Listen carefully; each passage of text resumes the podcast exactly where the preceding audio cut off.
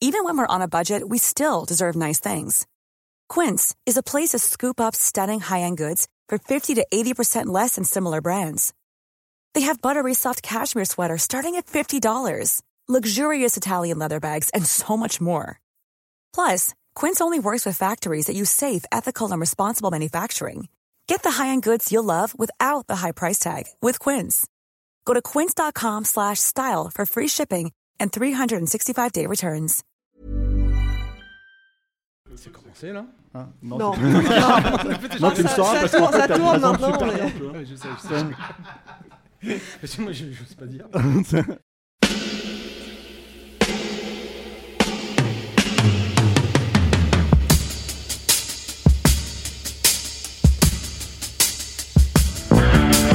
Votre copain Jack Burton, il regarde l'orage bien droit dans les yeux et il lui dit T'es si tocard que tu passerais pour un chef-d'œuvre de l'art moderne.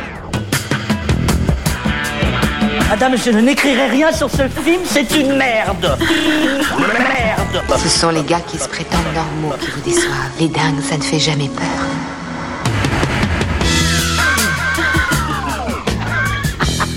Elle nous connaît dans les coins, la frangine. Salut, c'est Clémence. Bienvenue dans Sale Temps pour un film, le podcast qui fait la pluie et le beau temps sur le cinéma. Un Sale Temps spécial aujourd'hui, puisqu'on vous propose à nouveau un format interview, histoire de parler des films directement avec ceux qui les font. Pour ce numéro, ils sont dans les starting blocks, prêts à dégainer leurs questions. On retrouve Stéphane. Salut Stéphane. Salut Clémence. Et Julien. Salut Julien. Salut Clémence. Et puis aux manettes, celui qui contrôle absolument tous les micros de ce studio. Salut Alain. Salut tout le monde. Aujourd'hui, mesdames, messieurs, non pas un, mais deux invités. Duo de choc du cinéma d'horreur français, ils sont inséparables depuis 2007. C'est cette année-là qu'on les a découverts avec À l'intérieur, un film qui avait fait partie de la sélection de la Semaine de la critique à Cannes. Ils remettent le couvert en 2011 avec Livide, Aux yeux des vivants en 2014 et Leatherface en 2017. Aujourd'hui, ils viennent nous parler de leur dernier long métrage The Deep House. Bonjour Julien Maury. Bonjour Clémence. Et bonjour Alexandre Bustillo. Bonjour. Donc, c'est l'histoire de Tina et Ben, un couple passionné d'urbex, l'exploration de lieux construits puis abandonnés par l'homme. Pour alimenter leur chaîne YouTube et faire un maximum de vues, ils décident de plonger au fond d'un lac et de s'aventurer dans une maison engloutie sous les eaux, une maison aussi mystérieuse qu'angoissante. Alors ce film, vous l'avez réalisé, mais vous l'avez aussi, vous avez aussi écrit le scénario, hein, comme presque tous vos autres longs métrages. Euh, Qu'est-ce qui vous a donné l'idée de cette revisite sous-marine du grand classique euh, de la maison hantée? Bah écoute, euh, tout simplement, en- Julien et moi, en fait, pour voir vraiment l'affaire basique, on, se pitch continuellement des idées. C'est-à-dire que on adore traîner, marcher longtemps et se pitcher des, idées improbables. Et c'est venu comme ça au cours d'une promenade, comme ça, sans, sans but, dans Paris. Et puis on se quitte comme ça, et on parle tout le temps de cinéma en fait, et on, et on se dit putain mec, on adore les films de maison hantée, et on adore les séquences sous-marines dans les films. Euh, voire on adore l'univers marin et sous-marin, ça, ça nous passionne depuis toujours. Et on se dit putain, t'imagines un film d'horreur de maison hantée, mais sous l'eau. On se dit ah mais grave. Et donc tu vois, tout est venu en fait, tout a découlé d'un coup en, trouvant juste euh, cet amalgame de, de- de deux univers euh, assez antagonistes sur le papier. On a tout de suite eu le titre. Tout de suite, on s'est dit, ah ouais, puis on appelle ça euh, la maison profonde, The Deep House, bam. Et le soir même, en fait, on grattait un pitch de trois lignes. On prenait un, plongeur dans une banque euh, d'images euh, on- qu'on collait sur un fond d'une photo d'urbex, justement. On a mis un filtre euh, un peu water par-dessus. Bidon, hein, vraiment bricolé à l'arrache. Et, ben, et juste avec ça, du coup, le lendemain, on avait un producteur, en fait. C'est-à-dire qu'on l'a qu'on l'a présenté à Clément Miseret, qu'on connaissait un petit peu. Euh, et le mec, mais tout de suite, sur euh, ces, trois lignes et cette photo, mais bricolée à l'arrache, nous dit bah, j'adore, on y va. Alors qu'on n'avait même pas de scénar, hein, tu vois. Et donc, après, on a pu écrire le scénario, et- et- etc., développer le film normalement, mais euh, avec déjà un producteur, ce qui est vraiment un grand luxe. Donc, c'était une idée qu'on a exploitée tout de suite et qui a porté ses fruits immédiatement. Donc, on est plutôt chanceux. Qu'est-ce qui vous a, a- pourquoi ça, ça a fonctionné comme ça en fait à votre sens en fait? Moi j'ai moi j'ai une- ma petite euh, Le- théorie en fait, par rapport au ce mélange en fait de, de thématiques de la maison hantée et de de- d'univers sous-marin aquatique. Qu'est-ce Ouais. qui qu'est-ce qui a fait que les deux ont aussi bien euh, collé en fait? C'est juste Ah. le côté inédit pour vous ou Bah, il y avait autre nous- chose? nous, ça- bah, ça, Je pense qu'il y a, oui, effectivement, ce côté inédit. Le, côté, le fait aussi qu'il n'y ait jamais vraiment de film intégralement sous l'eau. Tout de suite, c'est ce qu'on c'est ce qu'on voulait faire. Mm. Quand on l'a présenté à, à Clément, en fait, euh, nous, on lui disait, mais mec, par contre, euh, c'est, euh, on peut peut-être y revenir après, mais c'est 100% sous l'eau. On voulait faire vraiment un film qui être directement dans la plongée et sans dialogue, c'est-à-dire avec euh, des plongeurs équipés de détendeurs classiques, ce qui t'empêche de parler, Mm. et qui communiquent que par le langage de plongeur. ça va, Le- tout voilà, ça, le langage Mm. des plongeurs qui est très complexe, hein, tu vois. On, a- on avait le, Donc le- c'était avec des sous-titres à ce- avec des sous-titres, sous-titrés. Mhm. Évidemment, là, c'était un peu trop high concept pour un producteur, ce qu'on comprend largement. Donc, on est revenu à quelque chose de, plus classique. Mais, euh, mais je pense que, tu vois, je ne saurais pas te dire pourquoi ça marche ou si ça marche pas à l'arrivée. Nous, ça nous excitait tout simplement et on trouvait que la combinaison des deux était assez inédite, tout en restant, tu vois, dans un, entre guillemets, un chemin balisé de film d'horreur, mais euh, qu'on voulait un peu euh, rendre plus original avec cette, approche inédite visuellement, en tout cas.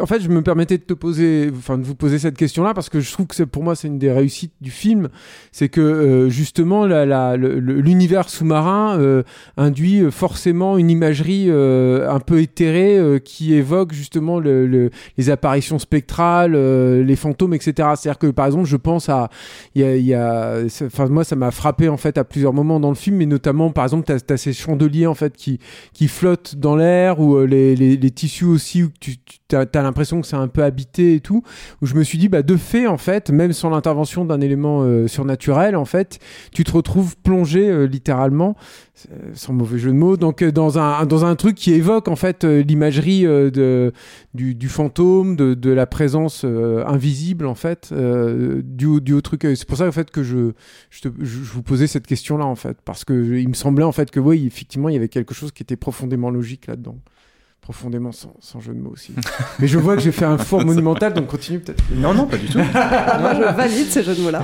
Bah, peut-être en fait pour- pour, continuer aussi il y a les questions de fabrication c'est-à-dire qu'à un moment donné en fait c'est un film qui est tourné en anglais ce qui est bon vous vous l'avez vous avez déjà fait des films en anglais mais à la base j'imagine que vous vouliez le, tourner en français euh, ça Muet, dans dis. cette logique là hein On voulait le tourner ah oui, en muet. muet, c'est vrai, oui, bien sûr, mais, euh, mais, euh, mais pourquoi du coup, d'un seul coup, comment ça se retrouve en fait dans ce type de fabrication, ce qui est quand même un peu encore rare en France euh, de faire des films euh, français, c'est français, Ouais, mais Ouais. euh, en fait euh, tourné en anglais avec des acteurs euh, mis à mi-chemin, euh, Mhm.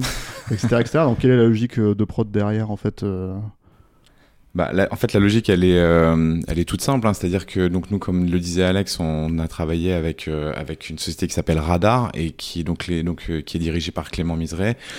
Et euh, et en gros, ils avaient déjà euh, fait ça, c'est-à-dire des films euh, 100% euh, financés en France, mais euh, qui ont la, la gueule de films anglais, quoi, ou alors, américains. par, par exemple Comme par exemple euh, The Secret de, de Oui, Pascal, voilà, Logier, Pascal Logier, tu ouais. vois, ou Ghostland.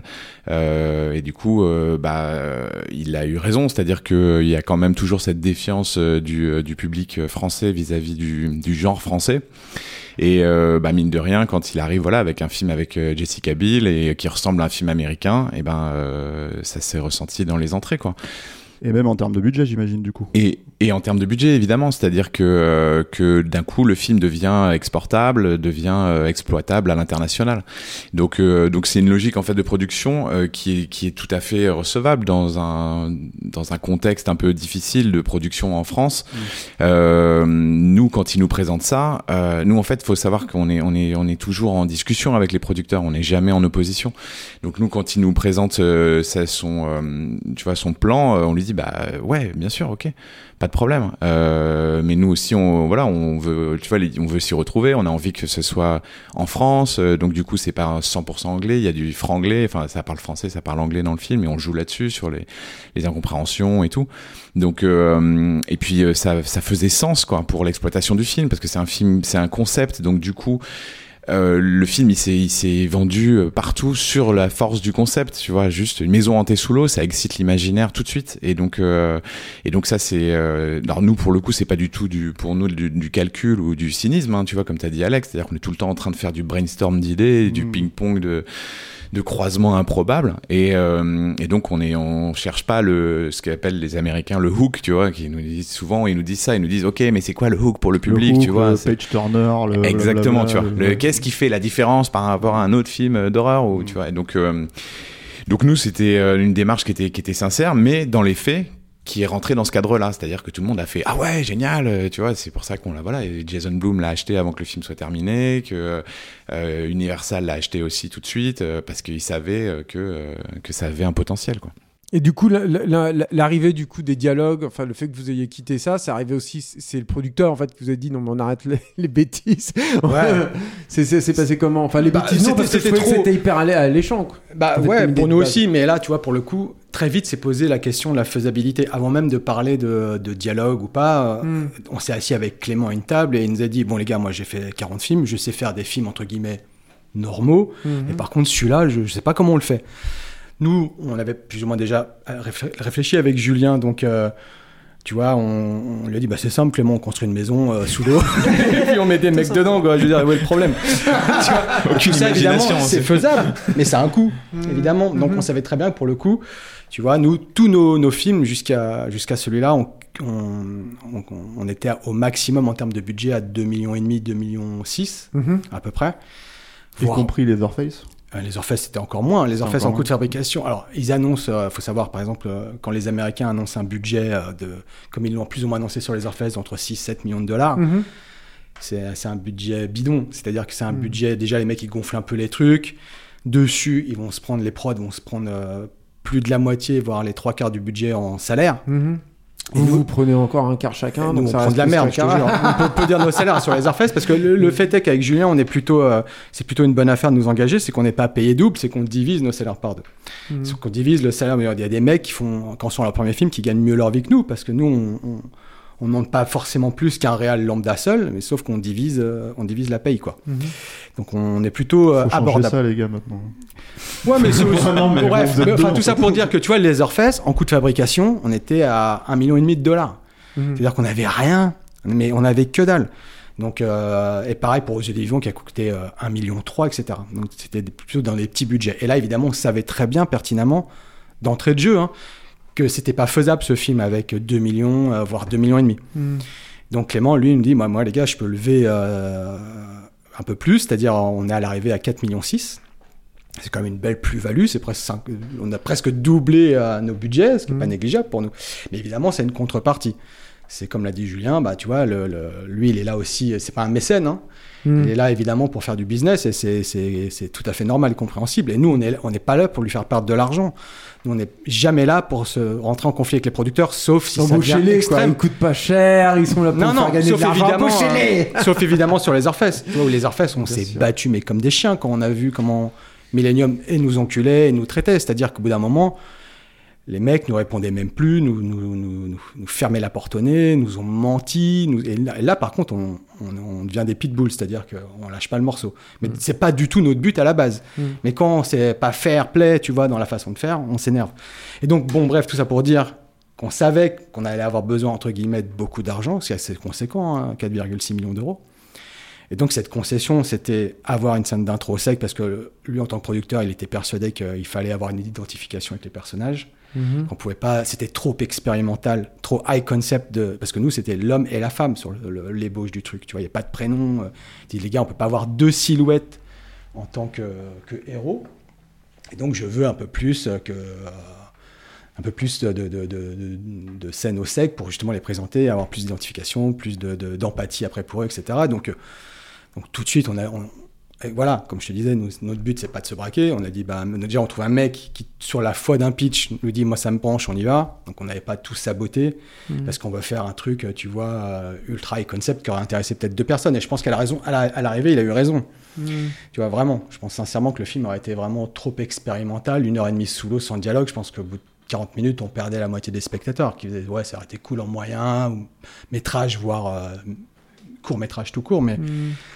Et donc, euh, à l'arrivée, on est très content. On n'est pas du tout frustré, en tout cas, d'avoir renoncé à l'idée de base du film qui était euh, d'être euh, sans, sans dialogue. Mhm. Et on s'y est, retrouvé vraiment artistiquement, quoi. C'est-à-dire, on s'est pas senti du tout violé ou mal considéré, comme Mhm. on l'a été, par exemple, sur les Orpheus, où là, vraiment, les mecs font aussi du business, mais, on- mais sans vraiment prendre soin des gens. Alors que Clément, c'est un peu un producteur américain, vraiment, dans l'esprit, c'est-à-dire le mec peut foncer sur un coup de cœur, sans Mhm. se prendre la tête à attendre des autorisations, des trucs comme ça, comme le font les Ricains hein, finalement. Mhm. Mais sans le mauvais côté des Américains, c'est le mec, euh, il, est, il a euh, une vraie humanité qui fait qu'il peut imposer, voire euh, des, des choix de production qui peuvent t'avérer très brutaux comme ça sur le papier, mais avec euh, un sens du dialogue qui fait que, bah, en fait, voilà, on est entre gens euh, de bonne compagnie et ça se passe bien finalement. Tu vois, Mhm. nous avec Julien, on peut tout entendre.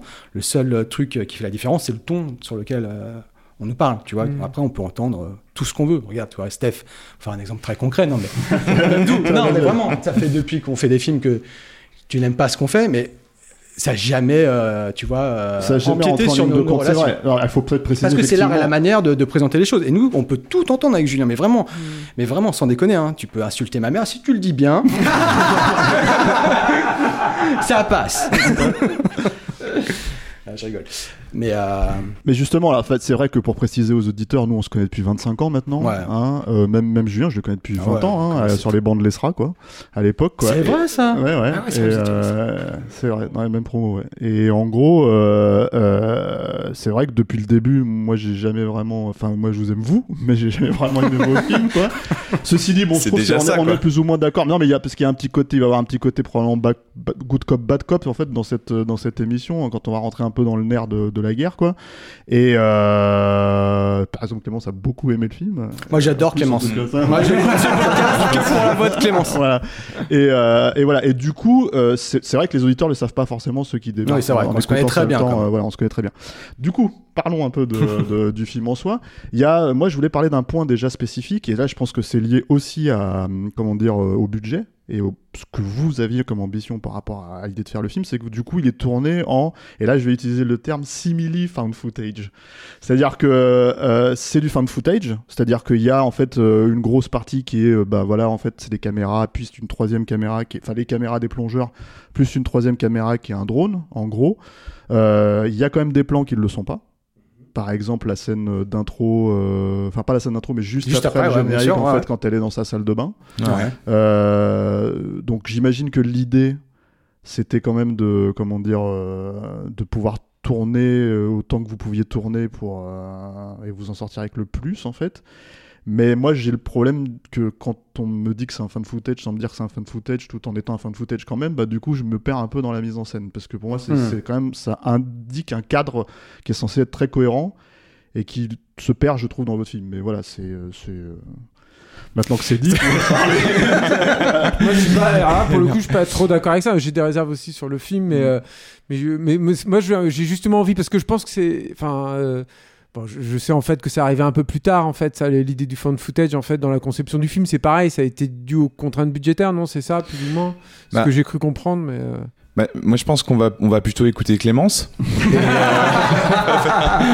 Non, non, euh, c'est intéressant en fait de savoir parce que c'est pas votre idée à la base quoi en fait non c'est Ah, pas si, si, si, Si, si, bien sûr. Ça Non, non, en fait, non, le truc c'est que euh, c'est que euh, é- évidemment, euh, nous notre voilà notre première idée elle était très conceptuelle comme comme l'expliquait Alexandre, Mm. Euh, et donc ces deux plongeurs euh, qu'on est on était dans l'action plongée avec eux tout de suite vraiment, Mm. et euh, et donc en fond de footage ouais et, et ah le- d'accord ok Ah oui, c'était dans Ah, ouais, ouais, d'accord, équipements, ouais, bien ouais, sûr. ok, d'accord, C'était ça, en fait. C'était vraiment retrouver ce côté euh, bah, ultra. que peut av- Enfin, il y a, y a les détracteurs, hein, mais ça peut aussi être ultra flippant. Il y a un côté qui nous nous séduisait là-dedans. On s'est dit, Hum, putain, du fun footage avec juste des lampes torches comme ça dans noir sous l'eau. Il y a quelque chose qui qui peut vraiment super bien marcher. Euh, ensuite, le le truc c'est que euh, on s'est euh, on s'est donc rapidement posé des questions techniques, tout simplement, de se dire, ok, on va accrocher les caméras sur les masques. Donc, euh, qu'est-ce que ça va donner concrètement? Est-ce que ça va pas être trop euh, shaky tout le temps? Est-ce que ça va pas être euh, dur à suivre? Donc, euh, donc on a on a rajouté donc cette caméra de poing, puis le drone qui est arrivé ensuite, qui lui pour le coup on s'est on l'a on l'a tout de suite pensé comme un comme un, un outil en fait justement pour pour poser le- la narration. C'est-à-dire Mhm. on s'est dit celui-là il va nous servir pour faire des plans larges qui vont situer l'action, qui vont nous permettre géographiquement de pas perdre le spectateur quoi. Et donc euh, notamment de bien voir où on est dans les pièces, dans les couloirs, de les voir s'enfoncer, de faire ok d'accord ils vont par là, etc. Et puis de la plus-value. C'est-à-dire à un moment donné avoir le- un beau plan de la maison sous l'eau parce que c'est quand même vous l'avez construit ce truc quoi. Donc, euh, Exactement. ouais. Ouais, alors justement, moi je voulais vous en parler de cette maison euh, sous l'eau. Donc le, le tournage a été réalisé en Belgique, hein, c'est ça? Ouais c'est ça. Et euh, il y avait des spécificités. Tourner sous l'eau, ça implique des mesures de sécurité? Non, aucune. Non. non, mais notamment quelque chose auquel on, on peut ne pas penser, mais les pièces n'avaient pas de plafond, c'est ça? Ouais, c'est ça. En fait, euh, en fait, ça faisait partie des euh, euh, des des trucs auxquels on a dû. Enfin, c'est-à-dire que tout a été imbriqué en termes de, fabrication, c'est-à-dire que encore plus que sur un tournage habituel, la, déco avec la lumière donc et la sécurité qui est venue se greffer là-dessus ont influé sur le sur le, vraiment la, la, construction des décors. Donc oui, il y avait pas de, il y avait pas de plafond. Au mieux, on avait des morceaux de plafond. Euh, donc qui nous permettait quand même de faire des plans un petit peu en contre-plongée parce que l'idée c'était pas euh, c'était d'éviter au maximum les contre-plongées pour pas avoir à tout reconstruire en VFX après et donc euh, on avait quand même quelques angles on avait tous les angles étaient faits donc ce qui nous permettait d'avoir un peu de latitude et puis euh, on avait parfois des, des toiles tendues qui donnaient un peu l'illusion du, du plafond quoi. Euh, mais il n'y a pas que ça, c'est-à-dire qu'il y a aussi euh, des recoins où il faut cacher des bouteilles de sécurité, des bouteilles d'air, des recoins où il faut cacher les plongeurs sécurité qui doivent rester euh, sous l'eau, donc dans les pièces de la maison en même temps que les, les comédiens. Euh, donc oui, oui, ça a été, euh, ça a été surtout compliqué les moments où, enfin, dans le film, je vais faire attention de pas spoiler, mais en gros, il y a. Nous ici on spoil. Hein. Alors donc il y a, ah, Il y a des ah, fantômes. Il y a des voilà, mais qui sont euh, qui sont euh, vraiment incarnés. C'est-à-dire que nous pour ce film, on voulait euh, faire tout en vrai. On voulait vraiment euh, ce sentiment euh, totalement euh, viscéral de ce que peut représenter une plongée. Et donc euh, et donc ça, ça participait de ça aussi de faire des bah, des fantômes pour de vrai. Et donc on a dû prendre des apnéistes. Et donc les jours où il y avait les apnéistes, ça, ça devenait euh, très très très militaire en termes d'organisation, puisque euh, y avait euh, bah, pour chaque apnéiste, il y avait deux plongeurs sécu en surface, donc apnéistes eux aussi, plus des plongeurs sécu en bouteille sous l'eau pour les surveiller. Les apnéistes, euh, certains, on va pas rentrer dans le détail, donc euh, restaient sous l'eau et donc on leur donnait euh, donc de l'air entre les prises. Donc ils attendaient l'action, ils enlevaient le- l'air, ils jouaient la prise, ils reprenaient l'air, ils restaient sous l'eau en permanence. Donc ce qui implique aussi euh, ne pas être trop long dans notre préparation et dans notre reset de chaque scène, parce que eux, bah mine de rien, même si l'eau elle est chauffée, euh, bah ils se refroidissent parce qu'on ne pouvait pas cacher de combinaison trop épaisse sous leur costume, etc. Et euh, on avait des apnéistes qui euh, plus jeunes et qui, pour le coup, eux devaient faire un vrai travail d'apnéiste, c'est-à-dire monter en surface, replonger à chaque prise, et donc entraînés par un plongeur, on les met en on la met en place, hop, elle joue sa scène, on la remonte euh, en surface, etc. Donc euh, ouais, c'était, euh, ça faisait partie de de la manière de penser le film, quoi. Mais du coup, en racontant tout ça, euh, on en revient un petit peu sur la façon de le filmer. Et l'idée, en fait, finalement, du fan footage, ça, ça, ça- ça semble plus simple aussi parce que ça demande bah, bien finalement sûr. une mise en scène Bah, ça- entre guillemets moins travaillée puisque on accepte plus facilement que ce soit plus cru. Quoi. Évidemment, et, mais c'est surtout aussi que, euh, tu vois, le, sous l'eau, tu doubles tout par trois, c'est-à-dire le temps de tournage. Mhm. Euh, donc, Vous avez tourné il y a combien de jours on, de avait, tournage, on a tourné en 33 jours sous l'eau, donc ce qui est rien. On avait Mhm. tourné à l'intérieur en 35 jours pour donner un, un ordre d'idée. Donc, euh, tu vois, la moindre comédie française, euh, un plan de travail, c'est 40-45 jours. Nous, on a fait le film avec le sec compris en moins de 40 jours. Mhm. Avec 5 jours au sec pour les- la première bobine. Le reste, on a perdu des jours de tournage à cause de- du premier confinement, sous l'eau. On en a perdu deux. Mais donc pour revenir à ta question, Steph, sur, le- sur la mise en scène et cet étrange euh, mélange conceptuel entre le fun footage et la prise de vue classique, c'était voulu d'entrée de jeu. C'est-à-dire que moi, enfin Juju et moi, on est... euh, moi je pense encore peut-être encore plus que toi, mais moi c'est un, un- un sous-genre ultra décrié, mais que j'adore le fun footage. C'est-à-dire que moi, depuis euh, Cannibal Holocaust et Blair Witch, c'est- je suis fasciné. Je sais, alors toi, c'est l'antithèse. Hein. Non, non, Mais, après, euh, moi, je- j'aime bien Mais je comprends. Ouais, voilà. Bah, Rec, c'est chef-d'œuvre. Oui, mais Rec, en fait, mais j'aime bien Rec parce qu'ils ils ont poussé, ils ont compris les règles aussi du truc et ils ont. Non, joué, mais quoi. bien sûr, c'est- on, on est d'accord là-dessus. Mais en tout cas, moi, dans l'absolu, c'est un sous-genre Mm. qui bizarrement me me- m'attrape. Pourquoi, t'aimes ça autant Bah, je pense que c'est justement, j'y crois plus. Mhm. Tu vois, c'est juste un côté d'identification et d'être projeté dans le truc. C'est d'un coup, tu vois, je suis- je j'ai- j'y crois plus. Tout bêtement, tu vois, tout de suite, je suis, alors que même à n'importe quel nanar, tu fais fun footage, putain, il y a un côté, euh, on brise le quatrième mur qui fait que je suis dedans et que, tu vois, j'ai l'impression vraiment de beaucoup plus d'être euh, immergé comme, tu vois, par exemple. euh, Donc quand tu vois une vidéo sur. YouTube avec un mec qui se prend un coup de pied dans les couilles, tu sais que non, mais les vidéos de fantômes à la con sur YouTube et Ah tout, moi c'est des trucs qui me font le plus flipper, les trucs captés au portable à l'arrache. Avec Julien, on les traque ce genre de vidéos parce qu'il y a- il y, a vraiment des trucs mais super flippants. Bref, tout ça pour dire que, que ce sous-genre, en tout cas, on l'apprécie, on l'a, on l'a choisi économiquement parce que si on a tourné en tout à quatre caméras, ce qui est plutôt pas mal. Nous, on a, on a fait nos trois premiers films à une seule caméra. On a eu deux caméras pour la première fois de notre vie sur les Orfesses. On attendait qu'à deux caméras. On était là, waouh, c'est génial, deux caméras. Candisha, pareil, on n'avait pas d'équipe B tous les jours, mais quand même, on attendait majoritairement à deux caméras. Et là, on se retrouvait avec un dispositif où il fallait, parce qu'on savait que notre temps de plongée allait être limité, que ça allait être bordélique, qu'il fallait aller faire vite sous l'eau, parce que la prépa était tellement dingue. C'était tellement une inertie longue, tu vois, un truc à mettre en route, qu'une fois en position de combat de tournée, il fallait ramasser le plus de rush possible. D'où ces multiples points de vue. Et si chacun de ces euh, points de vue avait été, euh, euh, tu vois, celui du- d'un format classique de cinéma, c'est-à-dire un caméraman avec tout ce qui induit en tant qu'équipe derrière, tu vois, tout ce qui induit pardon, en tant que, c'est-à-dire un assistant cam, etc. Là, on explosait notre budget. C'était impossible d'avoir autant de techos, de techniciens sous. Donc très vite, on s'est dit, bah ouais, c'est du fun footage, comme on, vous le disait dès le début.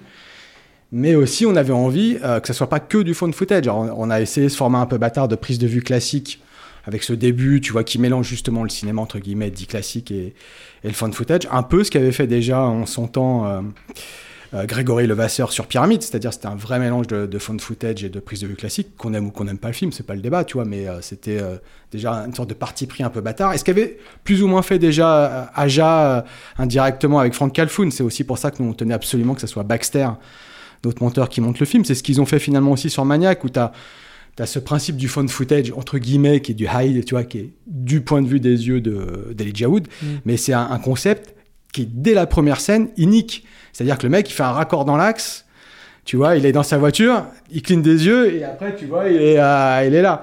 Tu vois, donc, euh, et là, tu dis, ah ouais, mais c'est ce côté-là, ok, on va faire un truc, mais aussi, à un moment, s'en libérer aussi un petit peu. C'est-à-dire ne pas être la esclave du système. La libération dans certaines scènes, je peux comprendre encore une fois, mais c'est vraiment, je me pose cette question qu'il y a des moments de, de mémoire. hein. Après, maintenant, vous connaissez mieux le film que moi, évidemment, mais des moments où je me disais, mais attends, le drone, il était là-bas, puis d'un seul coup, il est dehors, tu vois, ou alors le Alors, drone, on il sort- était- on il ressort était- jamais était- de la maison. Alors, il était, au, il était au-dessus, puis d'un seul coup, il est en dessous, tu vois. Enfin, c'est des trucs où, où euh, Non, en fait, c'est des petits moments comme ça où on sent que, bah, en fait, finalement, vous êtes servi, enfin, en tout cas, le monteur, hein, Baxter, s'est peut-être servi de, de ce qui semblait plus. Alors, on était là en hein, tous les de- jours avec lui, hein, donc Ouais, euh, c'est non, vraiment. voilà. Non, mais je, pas, pendant je- six mois, je- on je- a vécu après, avec lui. qui- à qui, à qui, euh, Non, à qui revient le choix, c'est pas la question. C'était vraiment en fait de dire voilà, à un moment donné, euh, euh, il y a des, il y a des moments où on- d'un seul coup on se perd dans le, dans le, dans la topographie, on va dire, des trois caméras. Euh, et que en fait on a l'impression Hmm. puisque ça on sait que c'est le plan du drone puisque l'autre est mort puisque bidule que machin tout ça je sais pas quoi tu vois. Donc du coup c'est là où tu te dis tiens mais en fait un- la caméra elle est un peu elle est un peu où elle veut quoi. Si tu veux un peu omnisciente. Oh. c'est ça que je me disais mais après bon ceci étant dit euh, c'est- important aussi de préciser cette chose là vis-à-vis du, du fan footage. Et peut-être on passera ensuite à autre chose si vous avez des trucs à rajouter. Euh, ce qui a- fonctionne vraiment pour moi dans le film c'est le fait que vous tourniez justement tout en dur au final. C'est à dire que le, le vrai euh, la vraie plus-value du film c'est au bout de 20 minutes on est sous l'eau on ne sortira plus jamais quoi c'est-à-dire qu'il y a vraiment, enfin, on sort, euh, il y a une petite surprise dans le générique de fin pour ceux qui veulent voir, mais euh, mais euh, mais vraiment il y a l'idée que vous assumez complètement le truc quoi. a- Donc euh, ça fonctionne aussi à cause de ça quoi. Moi, j'aurais quand même rajouté un truc sur le fond footage. Je suis très étonné en fait que ce soit euh, dès le début parce que j'ai aussi vu une espèce de euh, de refus au- aussi du, du found footage. Je, je veux dire par là que le found footage se définit aussi par une, euh, des, des- plans qui sont euh, de fait en caméra portée systématiquement euh, avec euh, une espèce de mélasse visuelle en fait au bout d'un moment. Enfin, je pense que pour toi, euh, Alex, c'est pas de la mélasse visuelle, mais enfin voilà, moi c'est comme ça que je le perçois dans les dans les plus mauvais.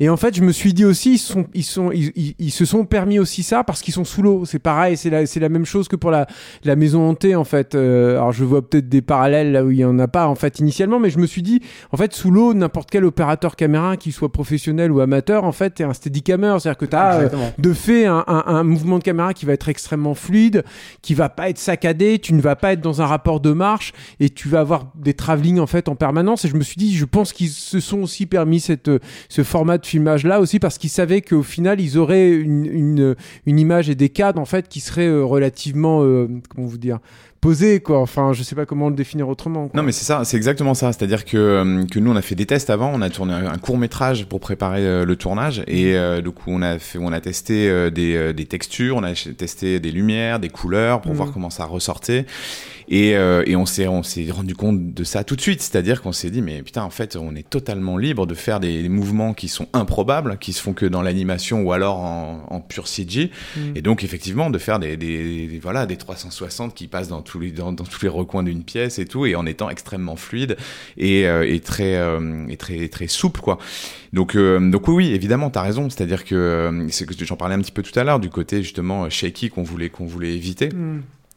Mais euh, mais c'est en fait c'était aussi en fait, d'entrée de jeu notre manière d'envisager le film, c'est-à-dire que même dans la partie au sec, en fait donc on a une mise en scène euh, traditionnelle classique et euh, qu'on ponctue déjà de on le- Oui. l'entrecoupe de petits morceaux dont on voit ce qu'ils sont en train de filmer quoi et donc pour nous c'était une manière justement d'habituer déjà le spectateur un petit peu à se mettre dans ces dans, pour pas que ce soit trop violent. Le moment du passage sous l'eau ça y est c'est fun footage et donc il y a ce sentiment de deux films en un avec une rupture et tout. On voulait vraiment que ce soit beaucoup plus fluide que, que ça.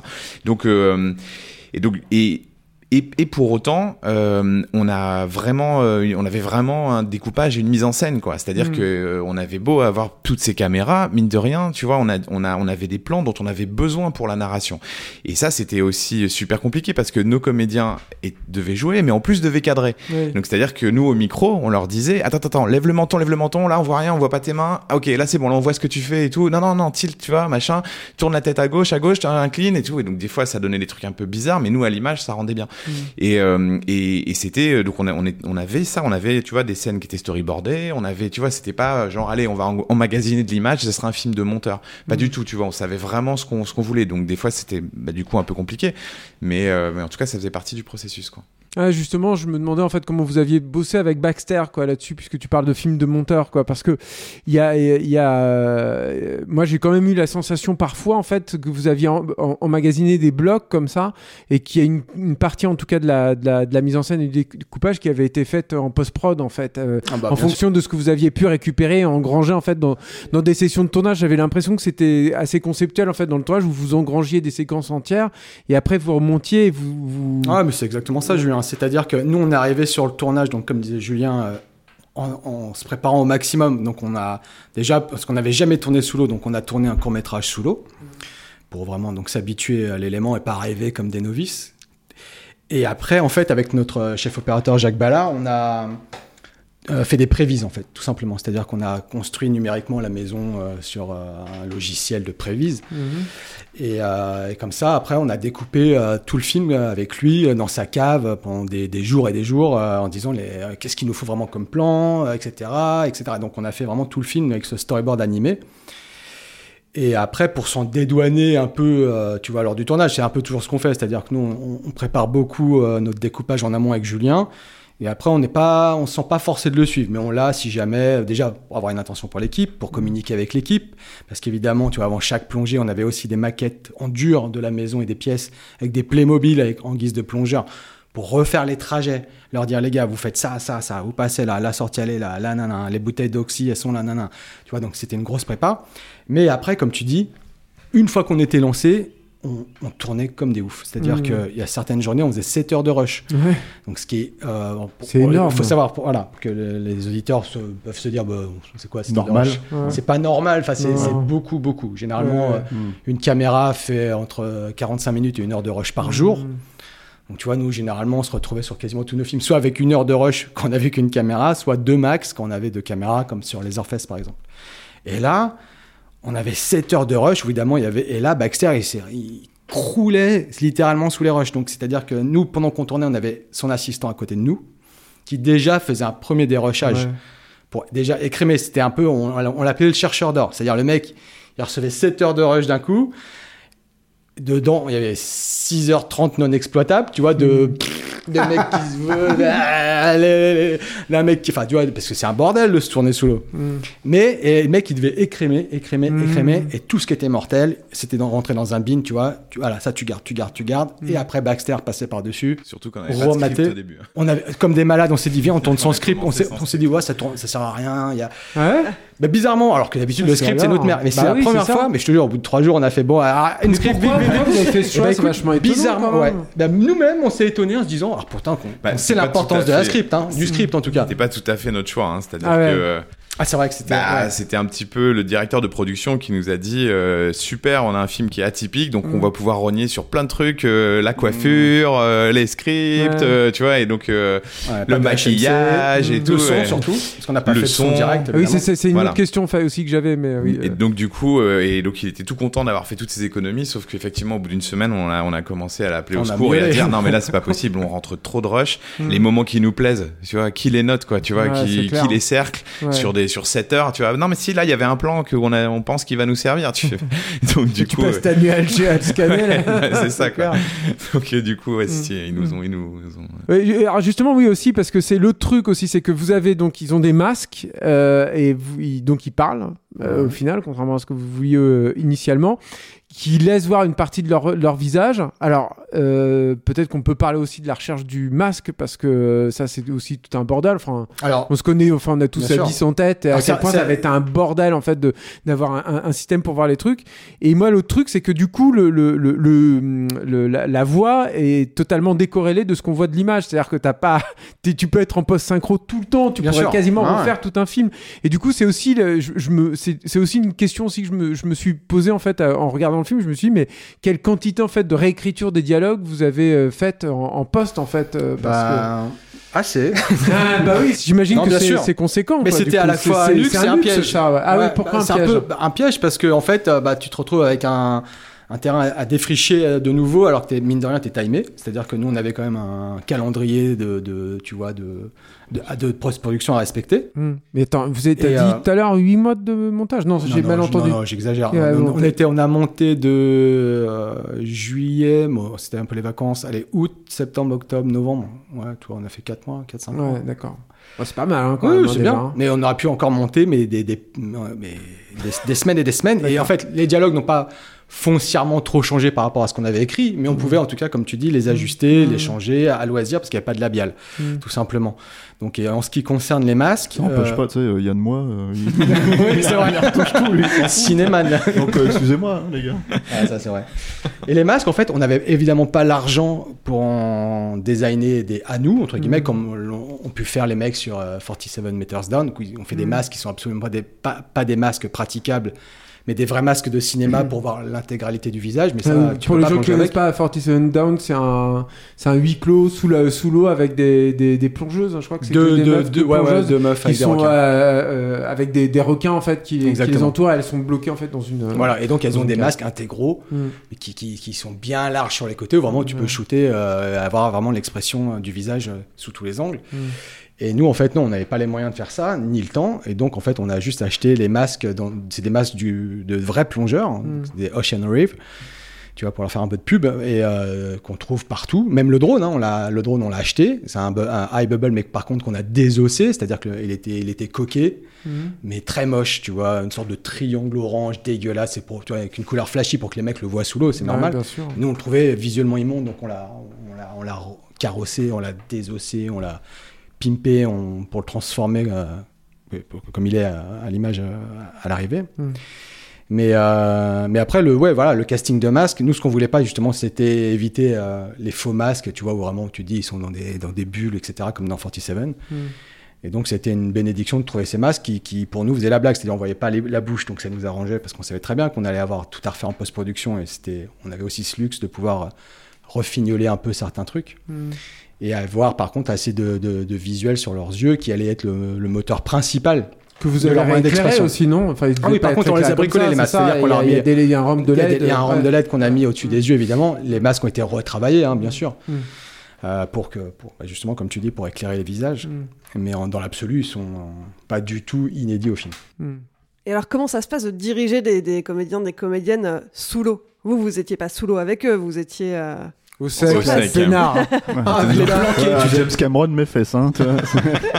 On était Ah, on n'a notre pas car. le même degré de plongée de James Cameron. hein. Tu sais qu'il faut. euh, les Non, mais- assurances nous empêchaient de plonger. hein. C'est vrai? Ah ouais? Ah bah bien sûr. Ah, Nous, on a demandé, c'est le premier truc. Mais euh, D'accord. Vous êtes Ouais, en fait, il faut, deux il faut. euh, J'en ai déjà fait, mais pour loisir. Ouais, J'en ai fait trois ans là avant d'où, mais euh, on n'a pas de degré. Tu sais, c'est comme les arts martiaux. Oui, non, mais je connais. des je- putains de degrés quand même. ouais. Non, en fait, pour, pour plonger dans le bassin, en fait, euh, euh, c'est un, bassin de tournage donc, qui avait ouvert un an avant qu'on y arrive. Donc, c'est le plus grand bassin de tournage d'Europe. Donc, c'est en Belgique, en banlieue de Bruxelles. Et, euh, et en fait, c'est un bassin qui fait 9 mètres de profondeur et, euh, et donc euh, qui est euh, donc équipé pour les tournages. Et donc tout le fond du bassin, donc c'est une grille, donc c'est-à-dire que tout le plancher euh, remonte comme un ascenseur jusqu'à fleur d'eau. Et donc, ce qui nous nous permettait de euh, d'amener les décors euh, construits par des grues et les poser, les remonter, les patiner. euh, et nous, ce qui nous permettait aussi de répéter dans les décors vraiment au sec. Donc nous, ça c'était la première phase vraiment de la direction d'acteur, c'est-à-dire c'était déjà les déplacements. Et donc euh, parce qu'évidemment, euh, bah, sous l'eau, on n'a plus du tout les mêmes repères. Et, euh, et ça paraît une évidence, mais ne serait-ce que les déplacements d'un plongeur qui est donc à l'horizontale avec les palmes, il fait 2 mètres de long. Donc, euh, donc même une même même même une femme, c'est plus de 2 mètres. Et donc, euh, du coup, bah, tu te déplaces pas de la même manière dans une pièce quand tu es allongé que quand tu es debout. Et, euh, et ça, c'est des choses qu'effectivement, on, on avait besoin de, de, voir sur le, sur, le, sur le set, quoi, et donc euh, de se déplacer vraiment physiquement dedans. Et ensuite, bah, nous, oui, on était au sec, donc c'était très étonnant au départ parce qu'on était bah, très très peu en surface. Toute notre équipe était dans l'eau, donc on était un peu dans un énorme bâtiment au bord de la piscine, euh, euh, tous les deux devant nos- nos- tous nos écrans parce qu'on avait des retours en temps réel de toutes les caméras. Euh, plus des caméras de sécurité qui sont placées partout pour avoir euh, pour, pour pas qu'il y ait d'a- d'accidents évidemment et, euh, et en gros bah, on avait un système en fait de euh, de micros on avait deux micros on avait un micro qui donnait sur des haut-parleurs sous-marins qui nous permettaient de parler à l'équipe donc euh, bah, aux accessoiristes, aux machinaux, euh, donc euh, là où on donnait des indications de bah voilà tout simplement comme sur un tournage normal, sauf qu'avec une inertie énorme. C'est-à-dire que nous avec Alex on est hyper actifs en général et on est toujours sur le plateau, on parle à nos comédiens, on bouge le décor, on voit avec le chef op comment on peut voilà optimiser les choses. Et là on était un peu frustré au départ avant de trouver quand même une, une routine de travail, mais en gros là c'est tu demandes de déplacer un chandelier. Bon bah t'envoies au micro et tu fais euh, là le chandelier il faut le bouger. Et donc tu fais ok j'y vais. Et tu vois t'as le mec qui part et qui parle mais hop il arrive il lui fait euh, comme ça. Il fait non non euh, plutôt de l'autre côté. Euh, comme ça. Non l'autre gauche tu vois. Enfin, bref il y a un truc qui est assez horrible. Pareil pour pour les particules pour la densité de l'eau. Nous on voulait selon les pièces une différente densité. Donc là c'est pareil. C'est à dire c'est euh, envoyer les particules donc tu te retrouves avec un mélange de terreau de, de choux de Bruxelles mixé et tout et, là tu fais ah c'est bon là c'est nickel et le temps qu'ils arrêtent tu fais ouais ok on arrête et tout hop et le temps qu'ils arrêtent il y en a beaucoup trop donc faut attendre que ça redescende, que ça redescende au sol, mais quand c'est au sol, faut pas palmer trop près du sol, sinon ça redécolle. Enfin bon bref. Et donc tout, donc il y avait tout ça à, anticiper, et on avait donc le deuxième micro qui nous permettait cette fois de parler juste à nos comédiens. Donc là on avait, eux ils avaient donc un donc un masque qui était équipé et d'un micro et d'une oreillette. Et donc on pouvait leur parler directement à eux. Et donc c'est ce que j'évoquais tout à l'heure, donc c'est-à-dire à la fois donc des indications de jeu, mais aussi des indications de cadrage. De, euh, tu vois, il faut qu'on voit ce que vous voyez littéralement. Donc des fois avec des grosses triches où on orientait la caméra euh, vraiment dans une, une autre direction que celle du regard, parce qu'on avait besoin d'un plan quand il palme. Évidemment, bah t'as la tête qui regarde plutôt vers le sol, donc bah nous voilà, on, changeait les axes caméra et tout. Et, euh, et c'était un peu fastidieux parce que évidemment parler dans un micro, euh, bah tu t'entends pas bien, tu dois articuler, t'es tout le temps en train de dire euh, non il faut que tu fasses, tu vois donc et parler un peu comme Alors que revoilà la sous-préfète. exactement quoi, Et c'est trop ça quoi. Et donc euh, non mais c'est vrai, on s'est rendu compte qu'il y avait des voix qui passaient pas. Et c'est ah, attends on comprend rien, donc ils étaient obligés donc de se regarder l'un l'autre pour communiquer avec nous, pour nous faire des signes. Et donc euh, pour qu'on les ait à l'image quoi. Enfin bon bref voilà donc Tout en euh, sachant qu'ils devaient retenir leur respiration pendant qu'on leur parlait. Parce que Oui. respirer sous l'eau, c'est très bruyant. Donc le mec était, Ok, d'accord. pas pas d'explication trop longue. Il fait, une, il fait une vraie tirade. Alors les gars, Ah, vois. vous- au début, au début c'était ça, on leur parlait pas dans des plombs, on fait oh, après tu vas faire ça, puis tu vas faire... on entendait des reprises de respiration, on fait ah pardon mais, putain. mais pour vous, nerveusement, ça va être pénible. Enfin, je veux dire, bouger sur un plateau, montrer, mimer euh, la- l'action à un bien acteur sûr. et tout, c'est déjà c'est un exutoire. Toi, ça te permet aussi en tant Non, non, mais c'est exactement, le truc euh, et tout quoi. Et donc, euh, ouais, j'imagine que là, c'est quand même euh, c'est la guerre des nerfs quoi. C'est la guerre des nerfs, mais en fait, très vite, on s'est aperçu aussi qu'on avait euh, rien à faire sous l'eau. C'est-à-dire que, évidemment, on n'avait officiellement pas le droit de plonger, mais on l'a fait. James Cameron là. Tu te Mais euh, euh, ah, je sais pas, moi je sais même pas ce qu'il fait, James Cameron. Non, non, mais je veux dire par là que tu vois, on avait, tu vois, c'était un, un petit bassin, entre guillemets. C'était 21 mètres sur 21 mètres. Et c'était un chantier, en fait, en permanence, ce truc. C'est-à-dire, tu avais de la machinerie, de l'électricité, des techniciens de partout, de la sécu de partout, parce qu'il y avait énormément de sécurité, des plongeurs sécu. On était blindés de. Donc, c'était une grosse foire, ce, ce bassin.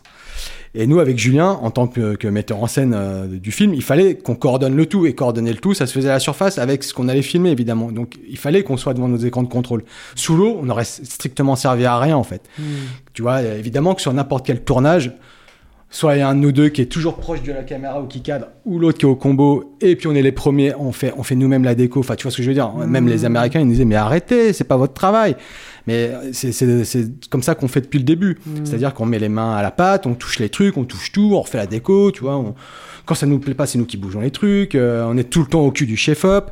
Euh, Des fois, c'est même nous qui secouons le chef-op. Enfin, tu vois, on est très physique. Même nous qui secouons les acteurs hors champ. On n'est pas du tout. euh, C'est là où les, les, les, les mecs avaient un peu halluciné sur les Orfesses.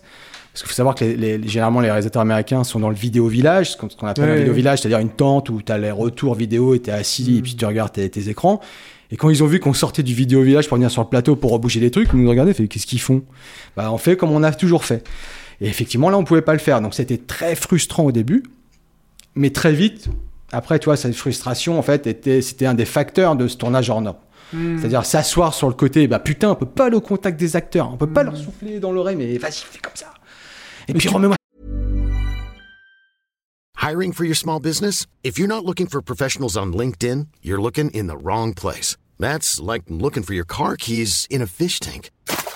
LinkedIn helps you hire professionals you can't find anywhere else, even those who aren't actively searching for a new job but might be open to the perfect role. In a given month, over 70% of LinkedIn users don't even visit other leading job sites. So start looking in the right place. With LinkedIn, you can hire professionals like a professional. Post your free job on linkedin.com/people slash people today. Comme ça. Et tu penses que ça a eu un impact sur le résultat final, toi Ah du ouais, coup? je- franchement, Julien, j'en sais rien. sais rien, Je hmm. sais pas, mais en tout cas, c'était la façon de faire la, la- la mieux, en tout cas, parce que sous l'eau, on serait allé sous l'eau faire ce qu'on aurait fait au sec, mais moins bien. Tu vois, pour communiquer, sous l'eau, déjà, c'est impossible. hein, tu vois, entre, entre deux plongeurs, là, pour le coup, c'était galère. Et donc, ce système de micro, Hmm. c'était ce qu'il y avait finalement de plus, euh, de plus efficace pour nous, tout en contrôlant quatre écrans écrans de contrôle en simultané. Hmm. Parce que mine de rien, il faut quand même avoir les. Tu vois, quand tu fais. T'es comme ça, hein, Hmm.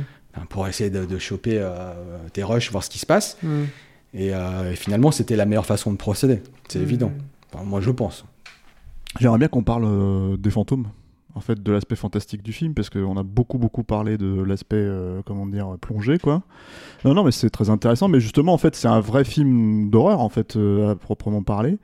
Et euh, bon, toi, je sais que t'es plus comme moi, t'es un gros bourrin qui aime bien le cinéma d'action, tous ces trucs-là, moi- quoi. Donc euh, voilà. mais et alors qu'Alex, pas du tout. Tu vois, que, non, non, toi, je sais que t'es un mec sensible qui aime Le l'horreur. mec, j'ai- euh, j'ai- c'est ce que j'ai revu il y a deux jours, American Warrior 2 déjà. Voilà. Excuse-moi. Tu triches, il y a du gore. Euh, non mais voilà, il y a, Moi, y a ce côté très quoi. fan- Non mais toi, je- depuis que je te connais, je sais qu'aussi t'as une énorme culture fantasticophile. Ah Oh, reçus, hein. assumez, assumez les gars, c'est bon.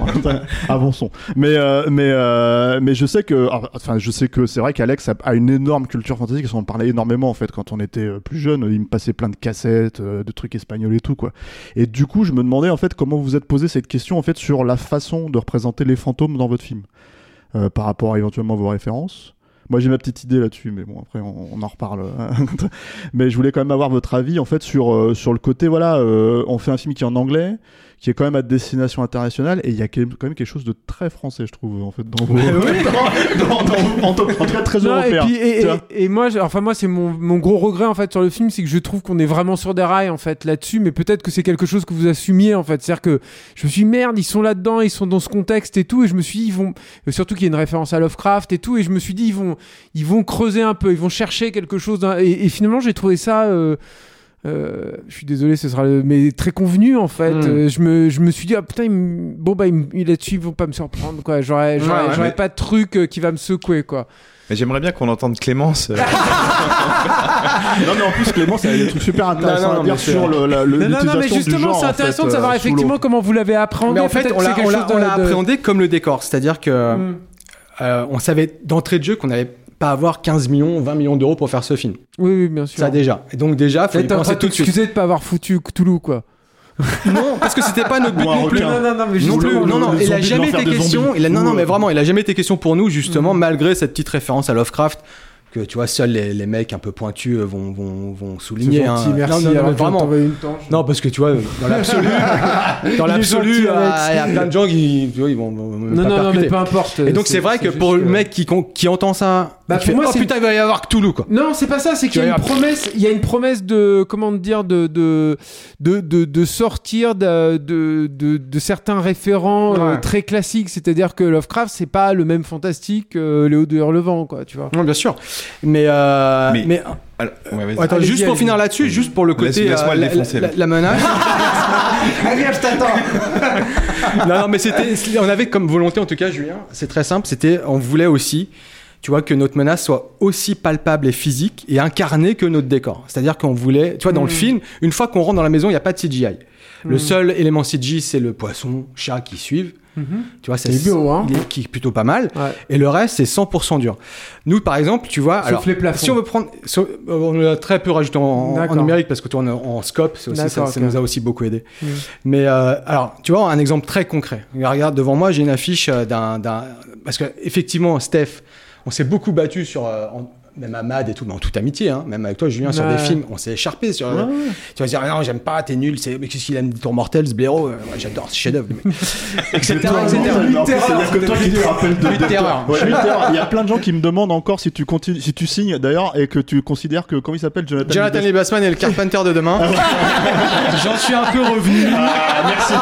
On me pose souvent la Je, question. je- je me suis, c'est vrai, un peu, un peu excité. Mais grosse private Mais par exemple, voilà. nous, par exemple, on s'est. Mais je pense qu'il y a un tronc commun dans notre ciné- cinéphilie Oui, commune, Ah non, évidemment. c'est clair, où, évidemment, on aime tous James Cameron, on aime tous Sam Raimi, Non, et on aime tous sûr. Guillermo del Toro, des mecs comme ça, des, des, des intouchables, Peter Jackson, etc. Mais par contre, tu vois, nous, moi, dans, alors, en termes de, de, de référence, un des plus beaux films de maison hantée euh, récents, c'est Crimson Peak, tu vois, qui est, euh, moi, c'est pas mon Del Toro préféré du tout, mais Ouais, par ouais. contre, je trouve que le film visuellement, c'est, tu Ouais, vois, le bâtard, quoi. T'as le château, enfin, la, la maison, elle est incroyable, c'est un décor en dur.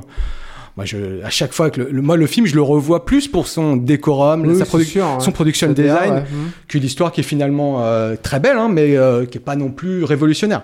Mais par contre, le seul truc, moi, qui m'a toujours fait chier, mais de ouf, sur ce film, et je me suis dit, mais pourquoi un mec aussi intelligent que Guillermo del Toro a fait ce choix artistique qui, pour moi, est non-sensique C'est justement son spectre. C'est-à-dire que il, il a, qui sont en CGI, c'est-à-dire que putain, je- moi je trouve le design du spectre mortel dans l'absolu, tu vois, un peu décharné, sanguinolent, dans, qui sort de la salle de bain. Et Il est tout, pas en CGI, hein. alors, je sais que c'est un, un vrai, non, c'est un vrai, c'est un vrai acteur, mais qui a été retouché en On numérique. parle peu, des, ouais. des ajouts. Ouais, voilà, et qui fait que tu les sens.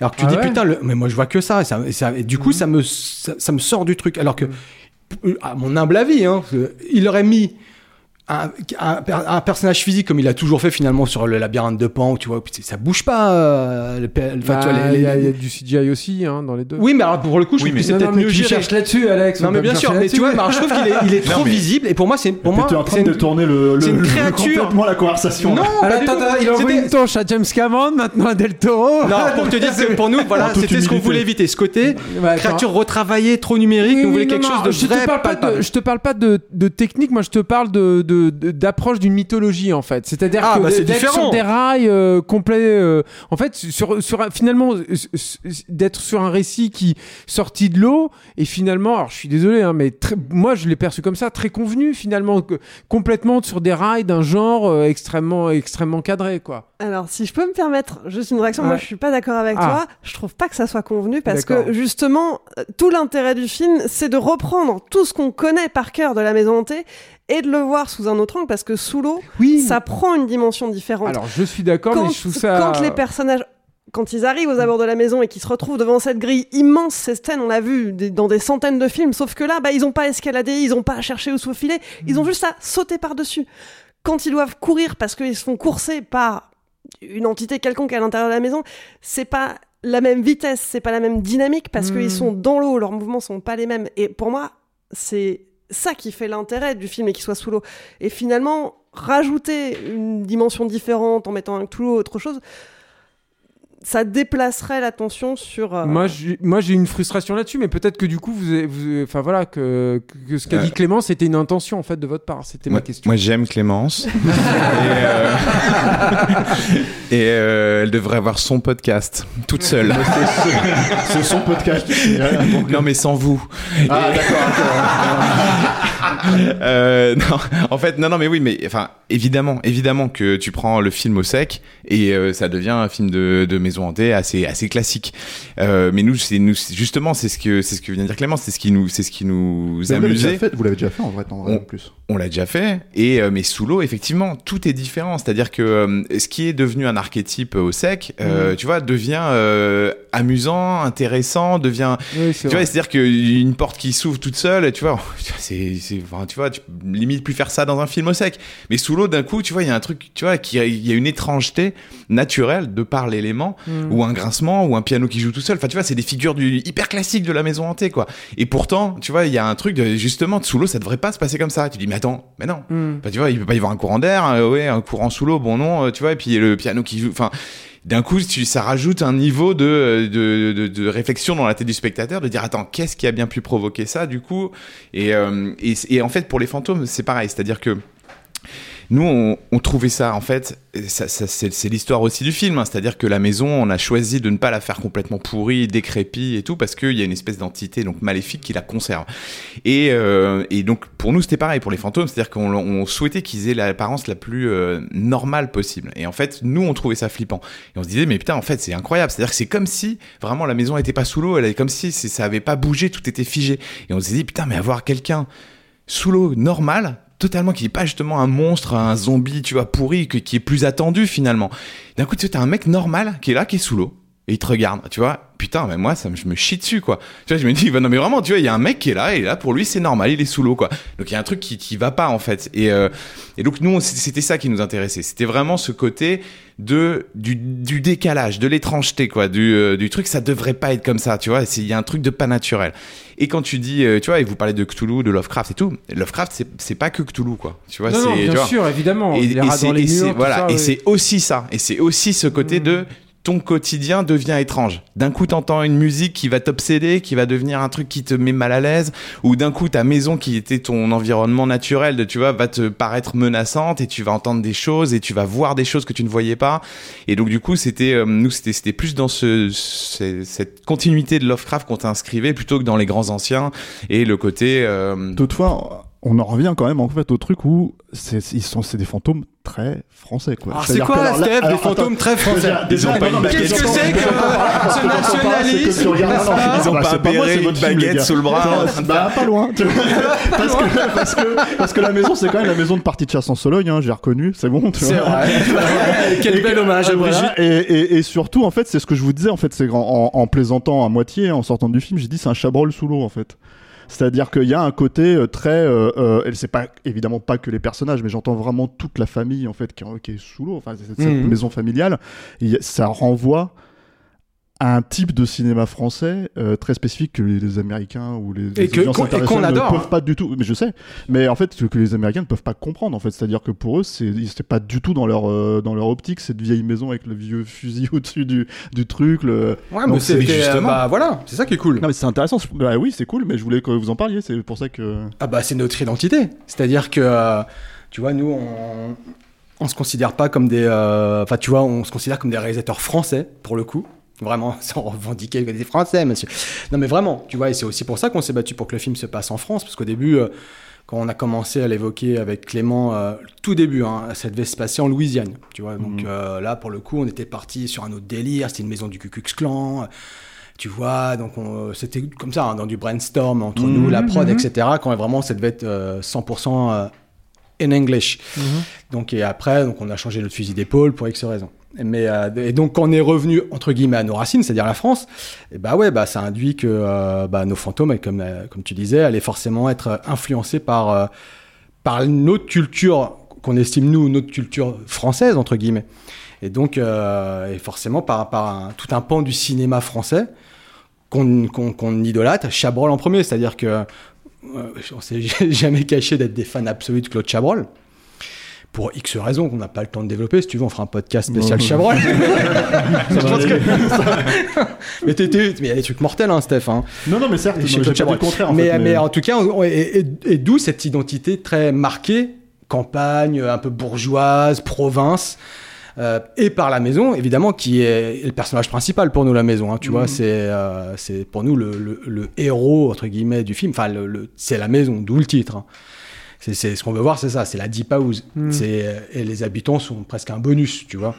Et donc ces habitants, ces fameux habitants, qui c'est vrai euh, sur le papier, c'est c'est comme tu dis, euh, c'est- t'as totalement raison, c'est du bon gros franco-français de province. Nous on voulait vraiment les voir comme des, tu sais un peu la des, des fins de race décadente bourgeoisie de province, euh, comme Chabrol l'a toujours dépeint finalement. Tu vois, avec ces, ces- ces gens. euh, où tu sens que un peu à la Twin Peaks, hein, attention, c'est une façon de parler, mais ça, ça rejoint finalement le même discours. C'est sous, sous le voilà Burton de- des belles années, c'est-à-dire que sous le vernis, Hmm. du côté un peu irréprochable euh, du notaire de province, à côté, bah, ça peut être soit des partouzeurs, des pédophiles ou des satanistes, et Oui, ça, bah, on kiffe. Il n'y a pas de fellation sous Non, la table comme dans Partie de chasse ouais, en ouais. Sologne, que je connais très bien. Ah, mais un- vraiment, hein, Ouais, ouais. bizarrement, c'est un de mes Brigitte l'avait préféré, mais, mais, euh, mais, mais, mais finalement, mais, mais c'est pas loin non plus. Et tu vois, et ça fait partie, Bah, ça en tout fait cas, partie tout un du- pan du ça renvoie- cinéma ça renvoie tout que un nous on adore. français, euh. Et- mais Comment on- ça s'est fait du coup ce retour du coup en France? C'est toi- c'est vous qui avez dit ça du coup à votre, euh, à votre prod qui a dit non non mais faut qu'on revienne en France ou Écoute, non, je pense, euh, honnêtement, c'était il y a assez longtemps maintenant. Je pourrais, je me souviens plus vraiment des détails pour être honnête, Julien, mais je pense que ça a été un moment une décision de prod de se dire, attends, c'est galère. En plus, nous, on, a- on- on tournait un autre film en parallèle Mm. qu'on préparait, qu'on a tourné, qui s'appelle Candy Chat. Mine de rien, ça, parce qu'on faisait en, en parallèle euh, le tournage de Candy Chat et après le, en soirée la prépa de The Deep House. Donc, tu vois, on avait des journées mais de psychopathes, quoi. Mais Mhm. euh, on faisait du 7h à 1h du mat, euh, 2h du mat. Mais, euh, mais ouais, je crois que c'était pour des raisons, en fait, purement après de production. De se dire, attends, les gars, s'il faut se déplacer en Louisiane, Ouais. etc., ça va remettre un billet. Mhm. Après, évidemment, les mecs, ils font aussi des plans de business. Il y a crédit d'impôt. mais ouais. Il y a aussi un crédit d'impôt très sympa en Belgique. En Belgique, ouais. Qui fait que, bah, écoute, finalement, les mecs, ils se sont dit, non, faut, faut qu'on tourne en Europe, donc Mm. faut qu'on tourne pas loin de chez nous. Après, on a fait le tour aussi des bassins. Tu vois, mine de rien. Et les bassins de cinéma, il y en a pas tant que ça. Il y en a, il y en a quelques-uns de très connus, mais qui sont en très mauvais état. Il y en a qui sont loués à l'année, comme Pinewood, où tu vois, où pour y aller, tu fais, attends, mec, ouais, ouais, mais il y a 4 James Bond avant toi, il y a Indiana Jones, il y a ce que tu veux, j'en sais rien. Et euh, il y en a un qui venait d'ouvrir à Boyana en, Bulgarie, là où on a tourné les Orfesses. Mhm. Donc on l'a aussi envisagé, mais pour euh, se rabattre sur, ce, sur la Belgique. Donc Mhm. tu vois, et ça, a- forcément, ça induit, ça, ça, ça a des répercussions sur le film, sur le côté artistique. C'est-à-dire bah, à le fait que tu vois, le fait que les mecs après nous disent finalement on va pas tourner en Louisiane, Ouais. on va se rabattre Oui, en sûr, Belgique. ouais. Mhm. Donc nous, tu vois, on se dit Je ouais, par- putain. je parlais par rapport à là, l'Europe que, de le- c'est l'Est, que le sous-lot. Ouais, tu vois, mais mais très vite après on est revenu en fait à cette configuration de se Mhm. dire non, faut que ça soit en France, Mhm. etc. Mais ce qui nous a pas frustré, hein, tu vois, euh, parce que c'était c'était un autre délire. euh, en tout cas, si, si le film euh, s'était déroulé aux, aux États-Unis, mais mais voilà. C'était quoi vraiment la question là on parlait des On parlait de références Chabrol. des, on parlait références des fantômes, Oui, bien on sûr. parlait de ces trucs-là parce que c'est vrai que on peut, en fait, finalement, on peut faire tellement de choses différentes avec ce concept-là que voilà, vous, vous avez votre approche évidemment, mais euh, c'était c'était juste, euh, voilà, bon, finalement, on a répondu aux références. hein, je pense que c'était assez clair, quoi. J'aimerais bien qu'on parle un peu de Candy Chat, par contre, du coup. Puisque euh, non, t'as pas l'air d'en Ah, si, si, ah, si, si, si. qui a été tourné déjà Kenny Sharp. Bien sûr, Ah bah, on l'a tourné oui, avant. Ouais, et qui va Ouais. sortir euh, Euh, le 29 juillet, là, en VOD. Euh, après, il sort en Blu-ray DVD à la rentrée. C'est vrai, Candy Chat Ouais, c'est Ouais. le mois prochain. Directement en VOD Ouais. Alors, le film devait sortir, euh, était vraiment à pâti des, des, des deux confinements, en fait. Hmm. C'est-à-dire qu'on on était confinés la première fois, on était en tournage de The Deep House. Et euh, il nous restait deux jours de post-prod sur Candy Chat, qu'on menait en parallèle. C'est-à-dire, quand on tournait Deep House, nous, après le soir, on allait en post-prod de Candy Chat. Euh, C'était centralisé en Belgique, donc ça, c'était plutôt cool. Donc, on, tu vois, on, faisait des journées de tournage ou de prépa de ouf sur, sur The Deep House. Et le soir, on allait euh, à l'autre bout de Bruxelles, chez notre compositeur, pour travailler sur la musique de. Euh, Même un jour, on a dû splitter. Julien a dû partir à Paris pour l'étalonnage. Alors que moi, je tournais sur euh, Deep House. Donc, c'est l'intérêt aussi d'être deux. Donc, c'était assez bordélique. Et il nous restait un jour d'étalo et un jour de mixage qu'on n'a pas pu faire à cause du premier confinement, qu'on a fait qu'après. Et après, le film devait sortir dans la foulée en octobre. Et il s'est pris le deuxième confinement et la deuxième fermeture des salles dans la gueule. Donc après, SND ont un peu tout gelé. C'était un peu la panique à bord. Et là, ils ont revu leur plan d'attaque, hein, comme beaucoup de distributeurs, hein, dont Mhm. les cartes ont été totalement rebattues en moins d'un an.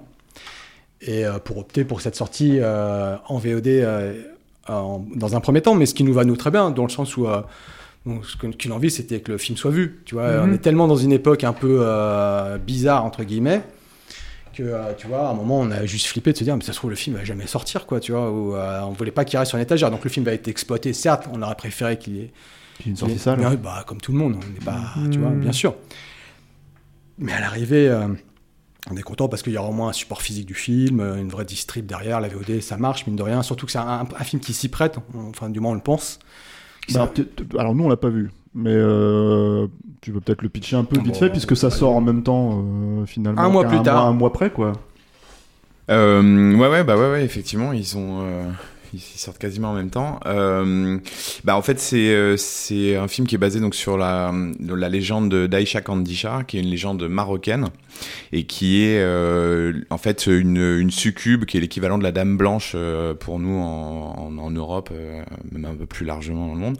Et, euh, en fait, c'est vraiment basé sur une histoire vraie, en fait, d'une d'une femme qui a été persécutée. Je vais pas rentrer dans le détail, mais pendant l'occupation portugaise et donc euh, qui euh, qui en fait séduisait euh, les soldats pour les, attirer et les, tuer ou les faire tuer par ses complices. Et donc et donc en fait avec le, temps elle était donc passée d'une figure de la résistance à finalement à une espèce de créature un peu maléfique. C'est une histoire qu'on raconte euh, donc aux enfants euh, pour leur faire peur. Et donc leur dire attention si t'es pas sage Aïcha Kandisha va venir te chercher etc et, euh, et donc euh, sa particularité c'est que c'est une femme qui est proche de la sirène. C'est-à-dire qu'elle est très très attirante et très séduisante jusqu'aux hanches où euh, en fait là elle a des pattes euh, de bouc ou des pattes de chameau ou des, ça dépend un petit peu des régions et tout mais en gros elle est à moitié animale moitié humaine. Mhm.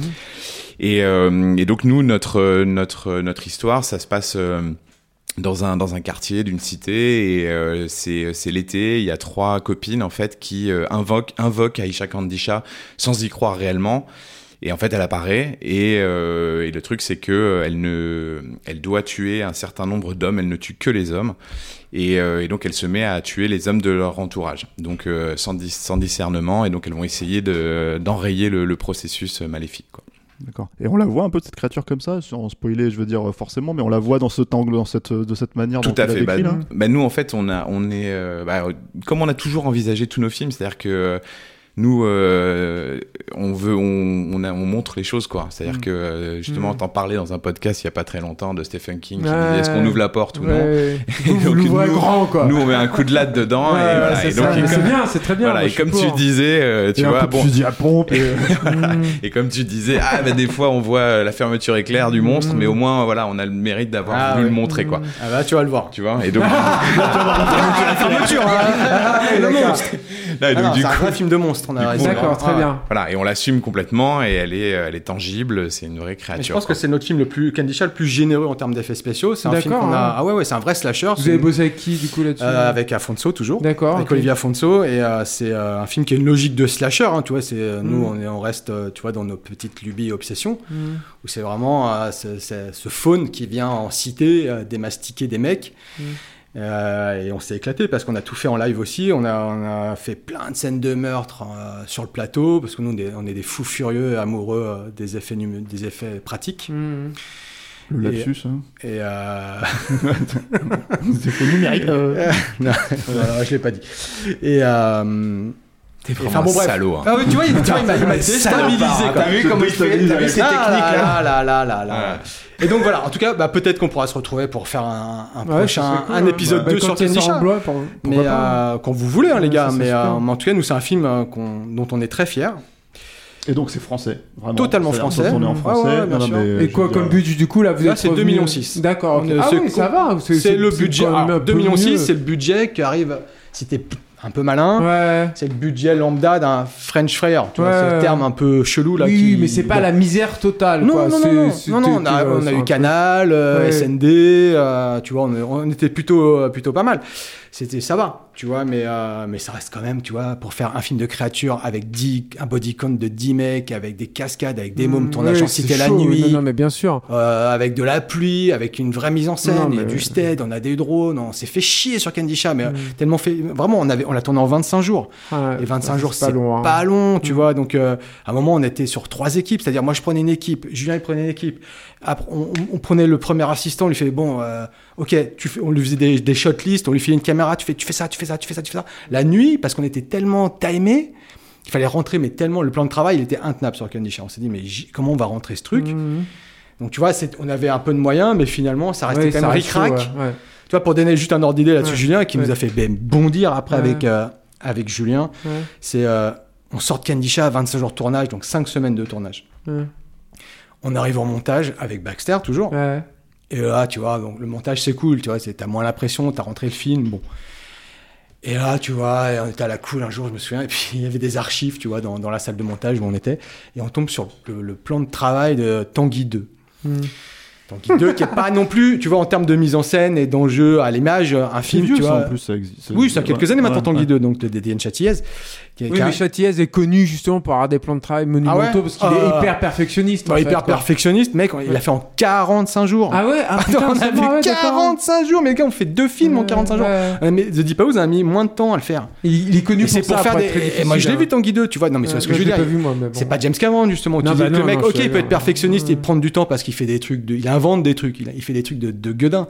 Mais là, on était sur du champ contre champ dans, du- dans de Oui, l'appartement, quoi. ouais. Donc, au bout d'un moment, tu fais, euh, qu'est-ce qu'ils font? Mais je sais qu'il est connu pour ça. Quoi. Enfin, bon, bah, je savais pas. Mais en, tout, cas. moi, c'est ce que je retiendrai, c'est qu'Étienne Châtillaise n'est pas James Cameron. Euh, C'est- donc Étienne Châtillaise, Del Toro, machin, voilà, voilà, il s'est fait plein de copains. Non, non, non, mais Moi, Del voulais- Toro, on adore. Hein. Non, non, mais Attention. alors, je- non, non, beaucoup, c'est juste moi, un, bémol sur le, fantôme qui, moi, euh, selon mon sens, aurait été mieux sans euh, ajout numérique. Et euh, moi, je voulais quand même poser une question parce qu'on arrive vers la fin. Enfin, je vais pas. euh, Il y a une trucs.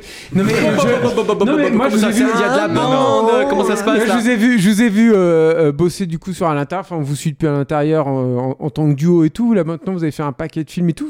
Ça, comment ça a évolué entre vous deux en fait depuis? Parce que ça a l'air de fonctionner Devine. super bien. Ça. En fait, ils ont, un, ça- ils ont un troisième frère fait, avec Non, non, mais c'est intéressant parce que je, je pense que. en plus, toi, Alex, quand t'étais arrivé sur à l'intérieur, enfin, Julien, t'avais un peu plus d'expérience que, Ouais. qu'Alex euh, là-dessus c'était et tout. ouais. Je pense que ça s'est rééquilibré, tout ça. Mais je pense que peut-être que les, les, euh, les rôles que vous attribuez euh, ont peut-être changé ou alors se sont affermis. Enfin, ce serait peut-être intéressant d'avoir justement votre point de vue sur euh, comment votre relation de travail elle a évolué en fait au fil du temps, quoi, au, bout de cette euh, filmographie qui commence à être fournie, mine de rien. Bah, six longs métrages quand même. Ouais, hein. c'est pas rien. C'est pas mal en 15 ans. hein.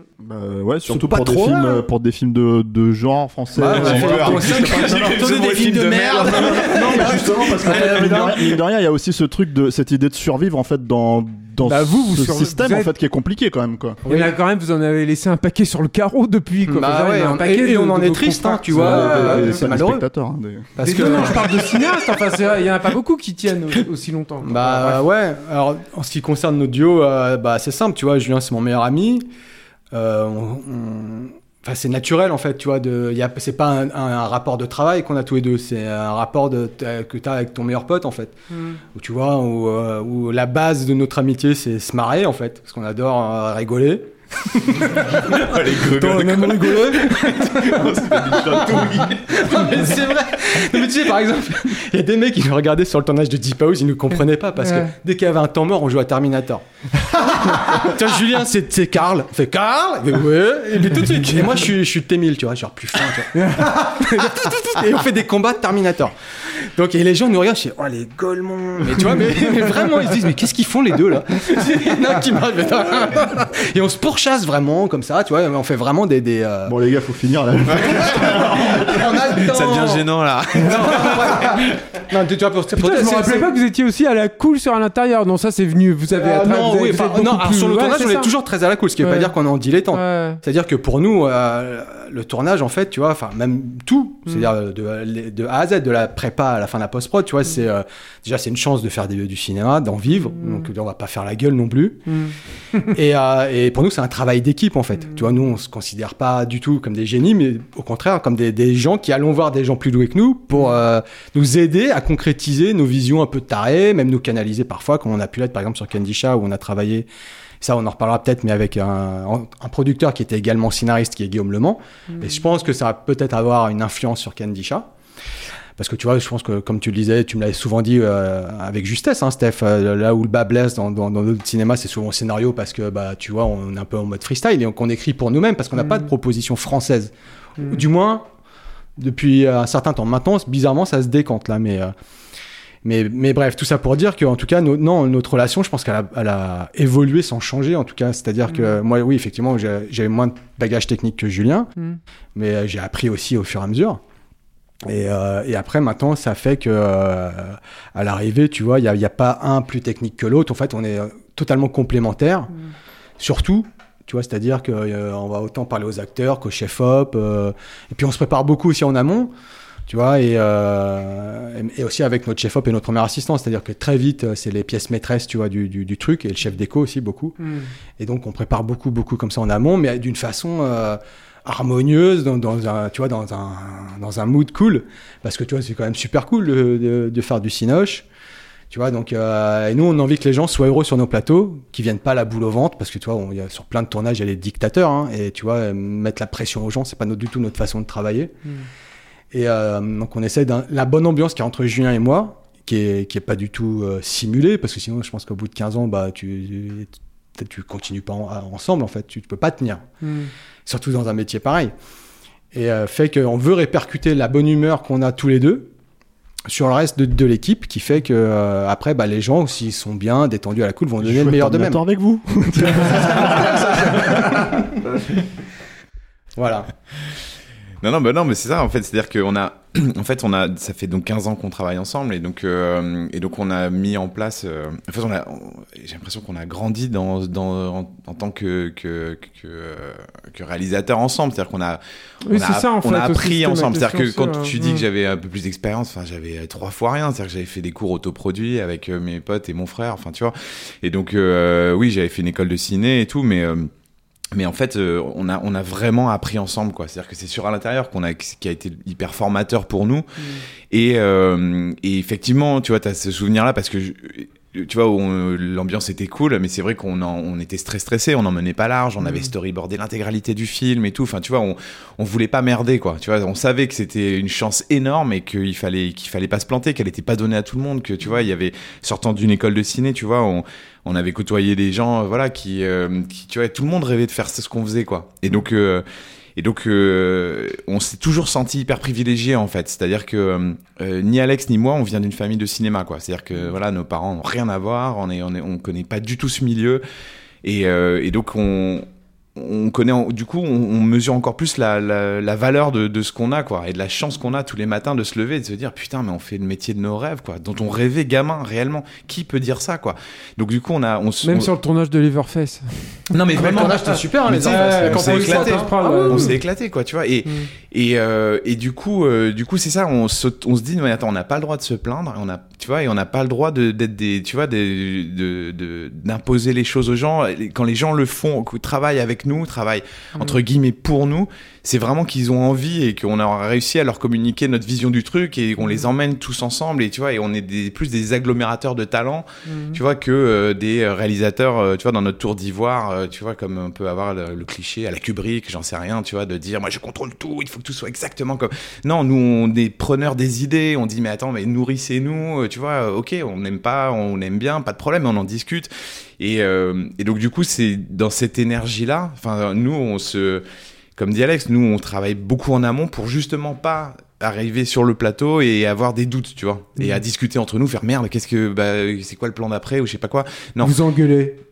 non mais voilà, mais ça c'est une image qu'on, tu vois, qu'on peut pas se permettre de donner. Quand on est deux, tu vois, de, de- le doute, tu vois, de se dire bah merde, il va falloir trouver une solution. Alors oui, si on trouve des solutions sur le plateau, bien sûr, mais en tout cas, quand on a, on a, on arrive, on a déjà, euh, nous, on s'est déjà préparé aux problèmes qu'on pouvait anticiper. On sait qu'il y aura ceux qu'on pourra pas anticiper, mais en tout cas, voilà, du coup, on sait qu'on est sur la même longueur d'onde et on sait qu'on peut du coup se séparer et qu'on se dit euh, oui, oui, moi j'ai entièrement confiance en ce qu'il va dire et Alex en ce que je vais dire et donc euh, tu vois, et même si on se fait en permanence, on communique en permanence et on se dit voilà, euh, tu vois, j'ai dit ça, on est d'accord toujours, ouais, ouais, ok, on est d'accord, etc.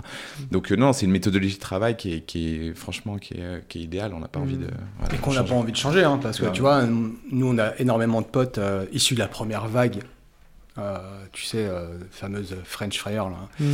On est très potes avec Xavier Jans, on est très potes avec Fabrice Duvels, avec, avec Pascal Logier, etc. Et, c'est, et on se demande tout le temps, mais comment ils font pour supporter la pression de ce métier qui, qui est quand même sans pitié dans l'absolu, tu vois. On, Mm. on fait tout seul. Et c'est aussi notre force, c'est-à-dire que on a, en fait, no- notre carrière, c'est 95% d'échecs. C'est-à-dire que, c'est-à-dire qu'on se mange en permanence des murs. Tu vois, si on a réussi à faire deux films back-to-back, là, c'est qu'on avait si- signé euh, huit projets. Signés, développés, payés. C'est-à-dire qu'on avait huit projets chez huit producteurs différents. On le savait. On le savait. on, on multiplie nos chances, en fait. Parce qu'on sait très bien que sur les huit projets, il y a- y avait- la moitié allait se casser la gueule, Mm. l'autre allait pas se faire ou allait mettre remisé dans des placards. Mm. Et si on veut travailler, il ben, faut qu'on fournisse déjà euh, des, des- des envies chez les producteurs. Et avec Julien, c'est ce qu'on fait en permanence. Mm. C'est-à-dire qu'on multiplie, entre guillemets, les projets pour être sûr au moins de tourner, euh, pas, pas tous les cinq ans. Et tu vois, là, ça a porté ses fruits parce qu'on a réussi à, à faire deux films back-to-back. Et c'est ce qu'on ce qu'on continue à faire euh, actuellement. Sans, sans, tu vois, sans mettre un échelle de... de- de, sans mettre une échelle de valeur pour les projets, c'est-à-dire on n'est pas là à pipoter euh, les prods, c'est-à-dire que quand on, on s'engage, c'est que ça nous plaît vraiment. Mhm. C'est pas genre on, a, on, en, on emmagasine plein de trucs, puis on verra ce qui popera le premier. Non, c'est vraiment des trucs qui nous tiennent à cœur et qu'on a Mhm. pour la plupart écrit en plus, voire même tous. Et, euh, et, euh, et c'est aussi ça la force d'être à deux, c'est qu'on abat plus de boulot aussi, c'est-à-dire qu'on fait presque les 3-8 des fois, c'est-à-dire que moi, je, je- tu vois, on, a- on, tourne- on est presque ouvert de 7h du mat à 4h du mat. Tu vois, t'as un petit laps de. On est joignable, on répond très vite aux mails, on bosse en permanence.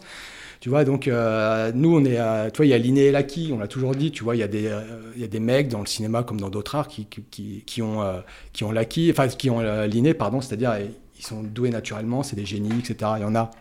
Nous, on se considère absolument pas comme ça. Et notre premier film le prouve, qui est bourré de défauts. Nous, on peut plus revoir à l'intérieur aujourd'hui. Même si on a beaucoup d'affection pour le film, mais on est là en termes de mise en scène et tout. Se dire, ah, putain, mais on le referait maintenant. On atomiserait ce qu'on a fait. On- vraiment, on le pense vraiment. Mais donc, il- donc c'est pour nous, euh, bah, c'est l'acquis. C'est-à-dire qu'il faut travailler pour progresser. Et euh, c'est pour ça aussi qu'on aime et être confronté aux mauvaises critiques. C'est-à-dire, bah, on se dit, bah, les gens sont intelligents. Tu vois, si un mec n'aime pas, euh, c'est qu'il y a une raison. Et cette raison, moi, j'ai envie de l'entendre en tout cas. Tu vois, il y a un par, exemple, là, il y a un. Je préfère un- quand même Clémence. il, y a, il y a un journaliste là, qui, a, qui a détesté The Deep House. Mm. Vraiment. hein. Et donc, du coup, on l'a Ah, il y en a contacté. un quand même. C'est Ah, pas que toi. Tu m'avais hein. dit que tu m'avais dit que j'étais le seul. Bah, à pas depuis, aimer. t'as- il y en a un autre, mais encore plus véhément que toi. Et euh, pour le coup, euh, on l'a contacté, mais vraiment, en- tu vois, sans aucune arrière-pensée euh, de, de, de- comment ça t'aime pas, mes couilles. Non, non, vraiment, tu- bah, ton, ton avis nous intéresse parce qu'on sait que dans son journal, on va être euh, bazardé en un demi-feuillet et il va dire, ouais, c'est de la merde, on s'en branle. Mais du coup, nous, on lui dit, bah ouais, euh, dis-nous pourquoi c'est de la merde parce que du coup, vu que t'es un cinéphile très averti, moi, ça m'intéresse de savoir pourquoi, mais tu trouves ça nul. Et, euh, et- et c'est notre façon à nous de progresser. Tu vois, de, en tout cas, de. de- Ça t'aide vraiment ça. bah bien sûr que ça m'aide, ouais. tu vois, bien sûr. Et c'est pour ça qu'on travaille avec Baxter. Parce que Baxter, il est sans pitié. C'est-à-dire que Baxter, il te regarde, il dit c'est de la merde, les mecs. C'est de la merde. Mm. Vous êtes des nuls. Et tu vois, et, et il dit, ok, et maintenant, comment progresser? Mm. Et tu vois, et nous, on en tout cas, ça nous, on n'a pas d'ego à ce niveau-là. Mm. Tu vois, on est euh, vraiment parce que justement, quand tu as un mec comme Baxter, moi que je considère hein, personnellement comme peut-être le meilleur monteur actuel euh, sur le, sur le marché euh, dans- en termes de cinéma de genre. En tout cas, tu Mm. regardes les films d'Aja, c'est monté au cordeau. Ouais, tu c'est regardes ce qu'il a hein. fait, ce qu'il a fait sur Maniac, c'est hallucinant parce qu'il faut savoir que Maniac, il y a eu un premier cut qui n'était pas celui de Baxter. Et c'était un autre film, c'est-à-dire que les mecs n'arrivaient pas à le monter. C'est-à-dire qu'il y avait les rushs qui étaient à, à la fois génial et complètement Ce qu'il a fait sur Deep House, c'est hyper voilà. étonnant. hein. Moi, Deep je House, c'est le film le, le mieux monté hein, de tous vos Et, films. hein. et- et voilà. Et Baxter, par contre, lui, nous a jamais, jamais, jamais ménagé. C'est-à-dire Mm. que, et c'est ce qu'il fait aussi avec Aja, et c'est aussi pour ça qu'Aja euh, le garde précieusement. C'est parce qu'en fait, c'est précieux la vie de gens euh, où il n'y a pas de faux, côté faux cul, c'est génial. Un peu comme les Américains, ils font ouais, great. C'est pour tout ce que tu fais, tu, tu chies par terre, ouais, c'est super. Tu vois, alors que là, non mais c'est ça hein, sur les Orfesses. Hein. Les mecs ouais, disent ouais. c'est super. Et parce que les prods qui nous ont culés sur les Orfesses, ils voyaient les rushs. Ils venaient sur le tournage, ils disaient ah great, puis après ils t'enculent. Tu fais bah mec, encule-moi direct, comme ça après bah, je préfère à la rigueur.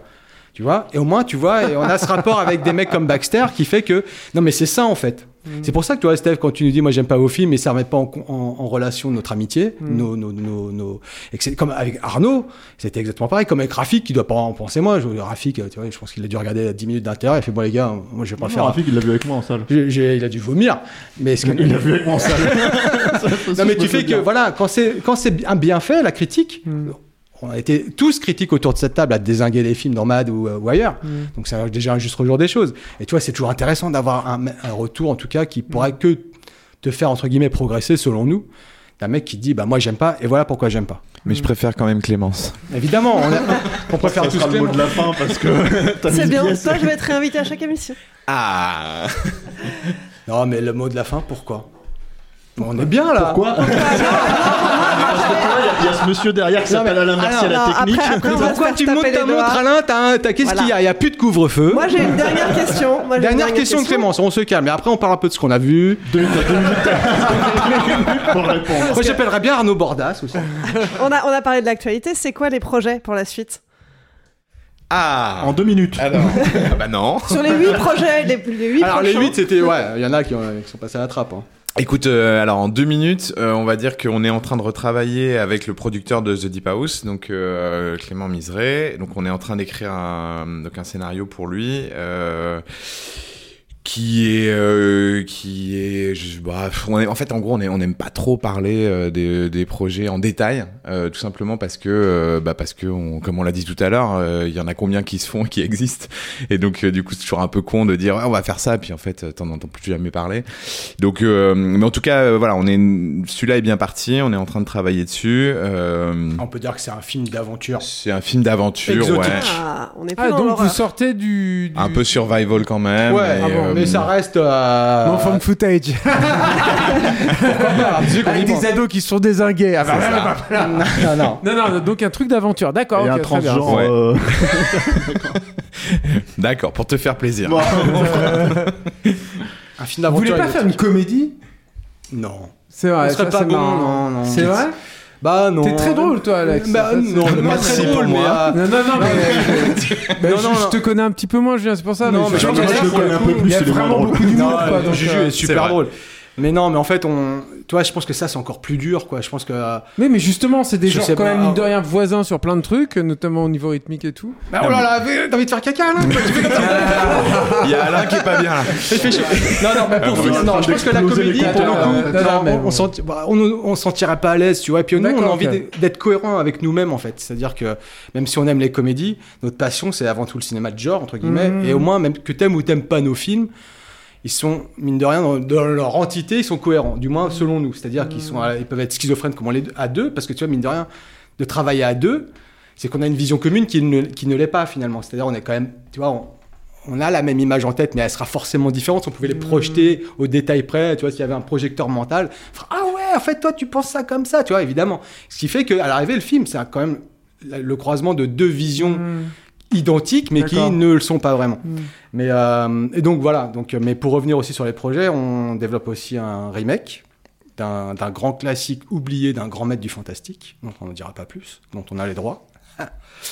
Donc ça, on est en train de l'écrire aussi. Et, euh, et aussi, donc voilà, je te disais tout à l'heure qu'on nous propose pas grand-chose en France, mais là, on nous a proposé un script euh, qu'on a accepté aussi. Donc on développe aussi, c'est un troisième projet, donc on est concrètement sur trois projets vraiment. Donc là. pas un, un truc que vous écrivez à l'origine, quoi. Ça, c'est aussi Voilà, une première, là, quoi. voilà, là c'est hein. euh, un script qu'on nous a proposé clé en main, qui était un, je crois qu'il était sur la blacklist.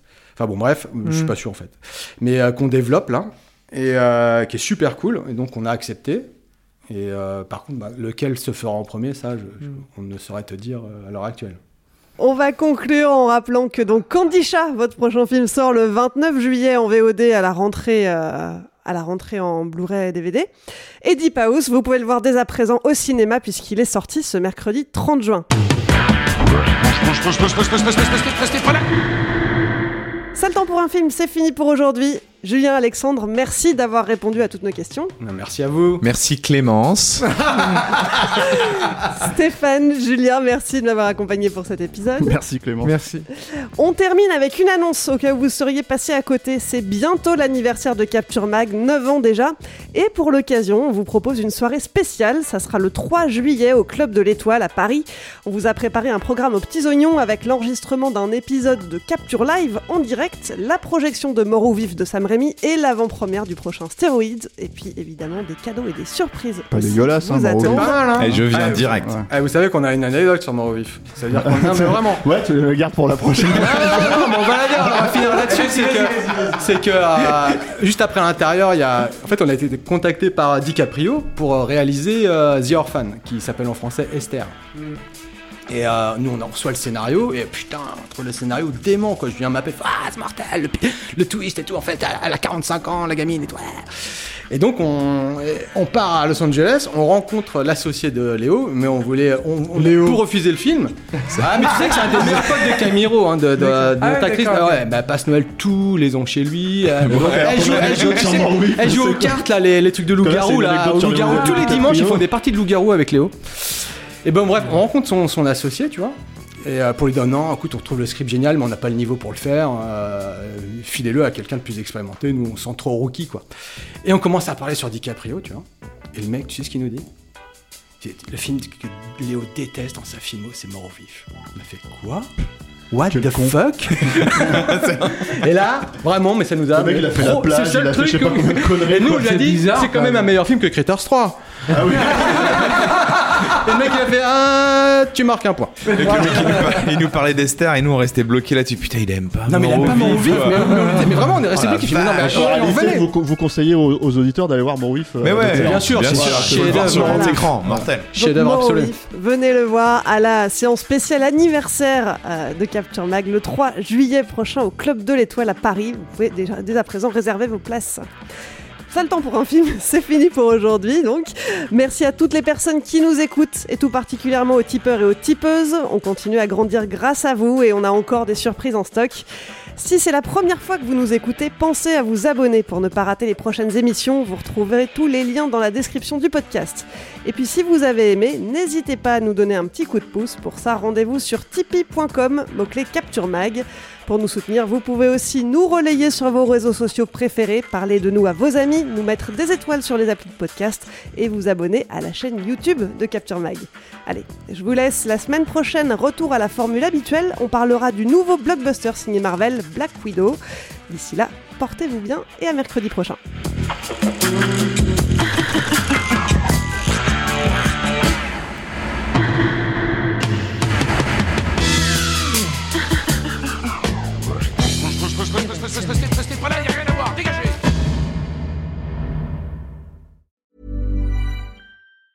Planning for your next trip? Elevate your travel style with Quince. Quince has all the jet setting essentials you'll want for your next getaway, like European linen, premium luggage options, buttery soft Italian leather bags, and so much more. And it's all priced at 50 to 80% less than similar brands. Plus, Quince only works with factories that use safe and ethical manufacturing practices. Pack your bags with high-quality essentials you'll be wearing for vacations to come with Quince. Go to quince.com slash trip for free shipping and 365-day returns.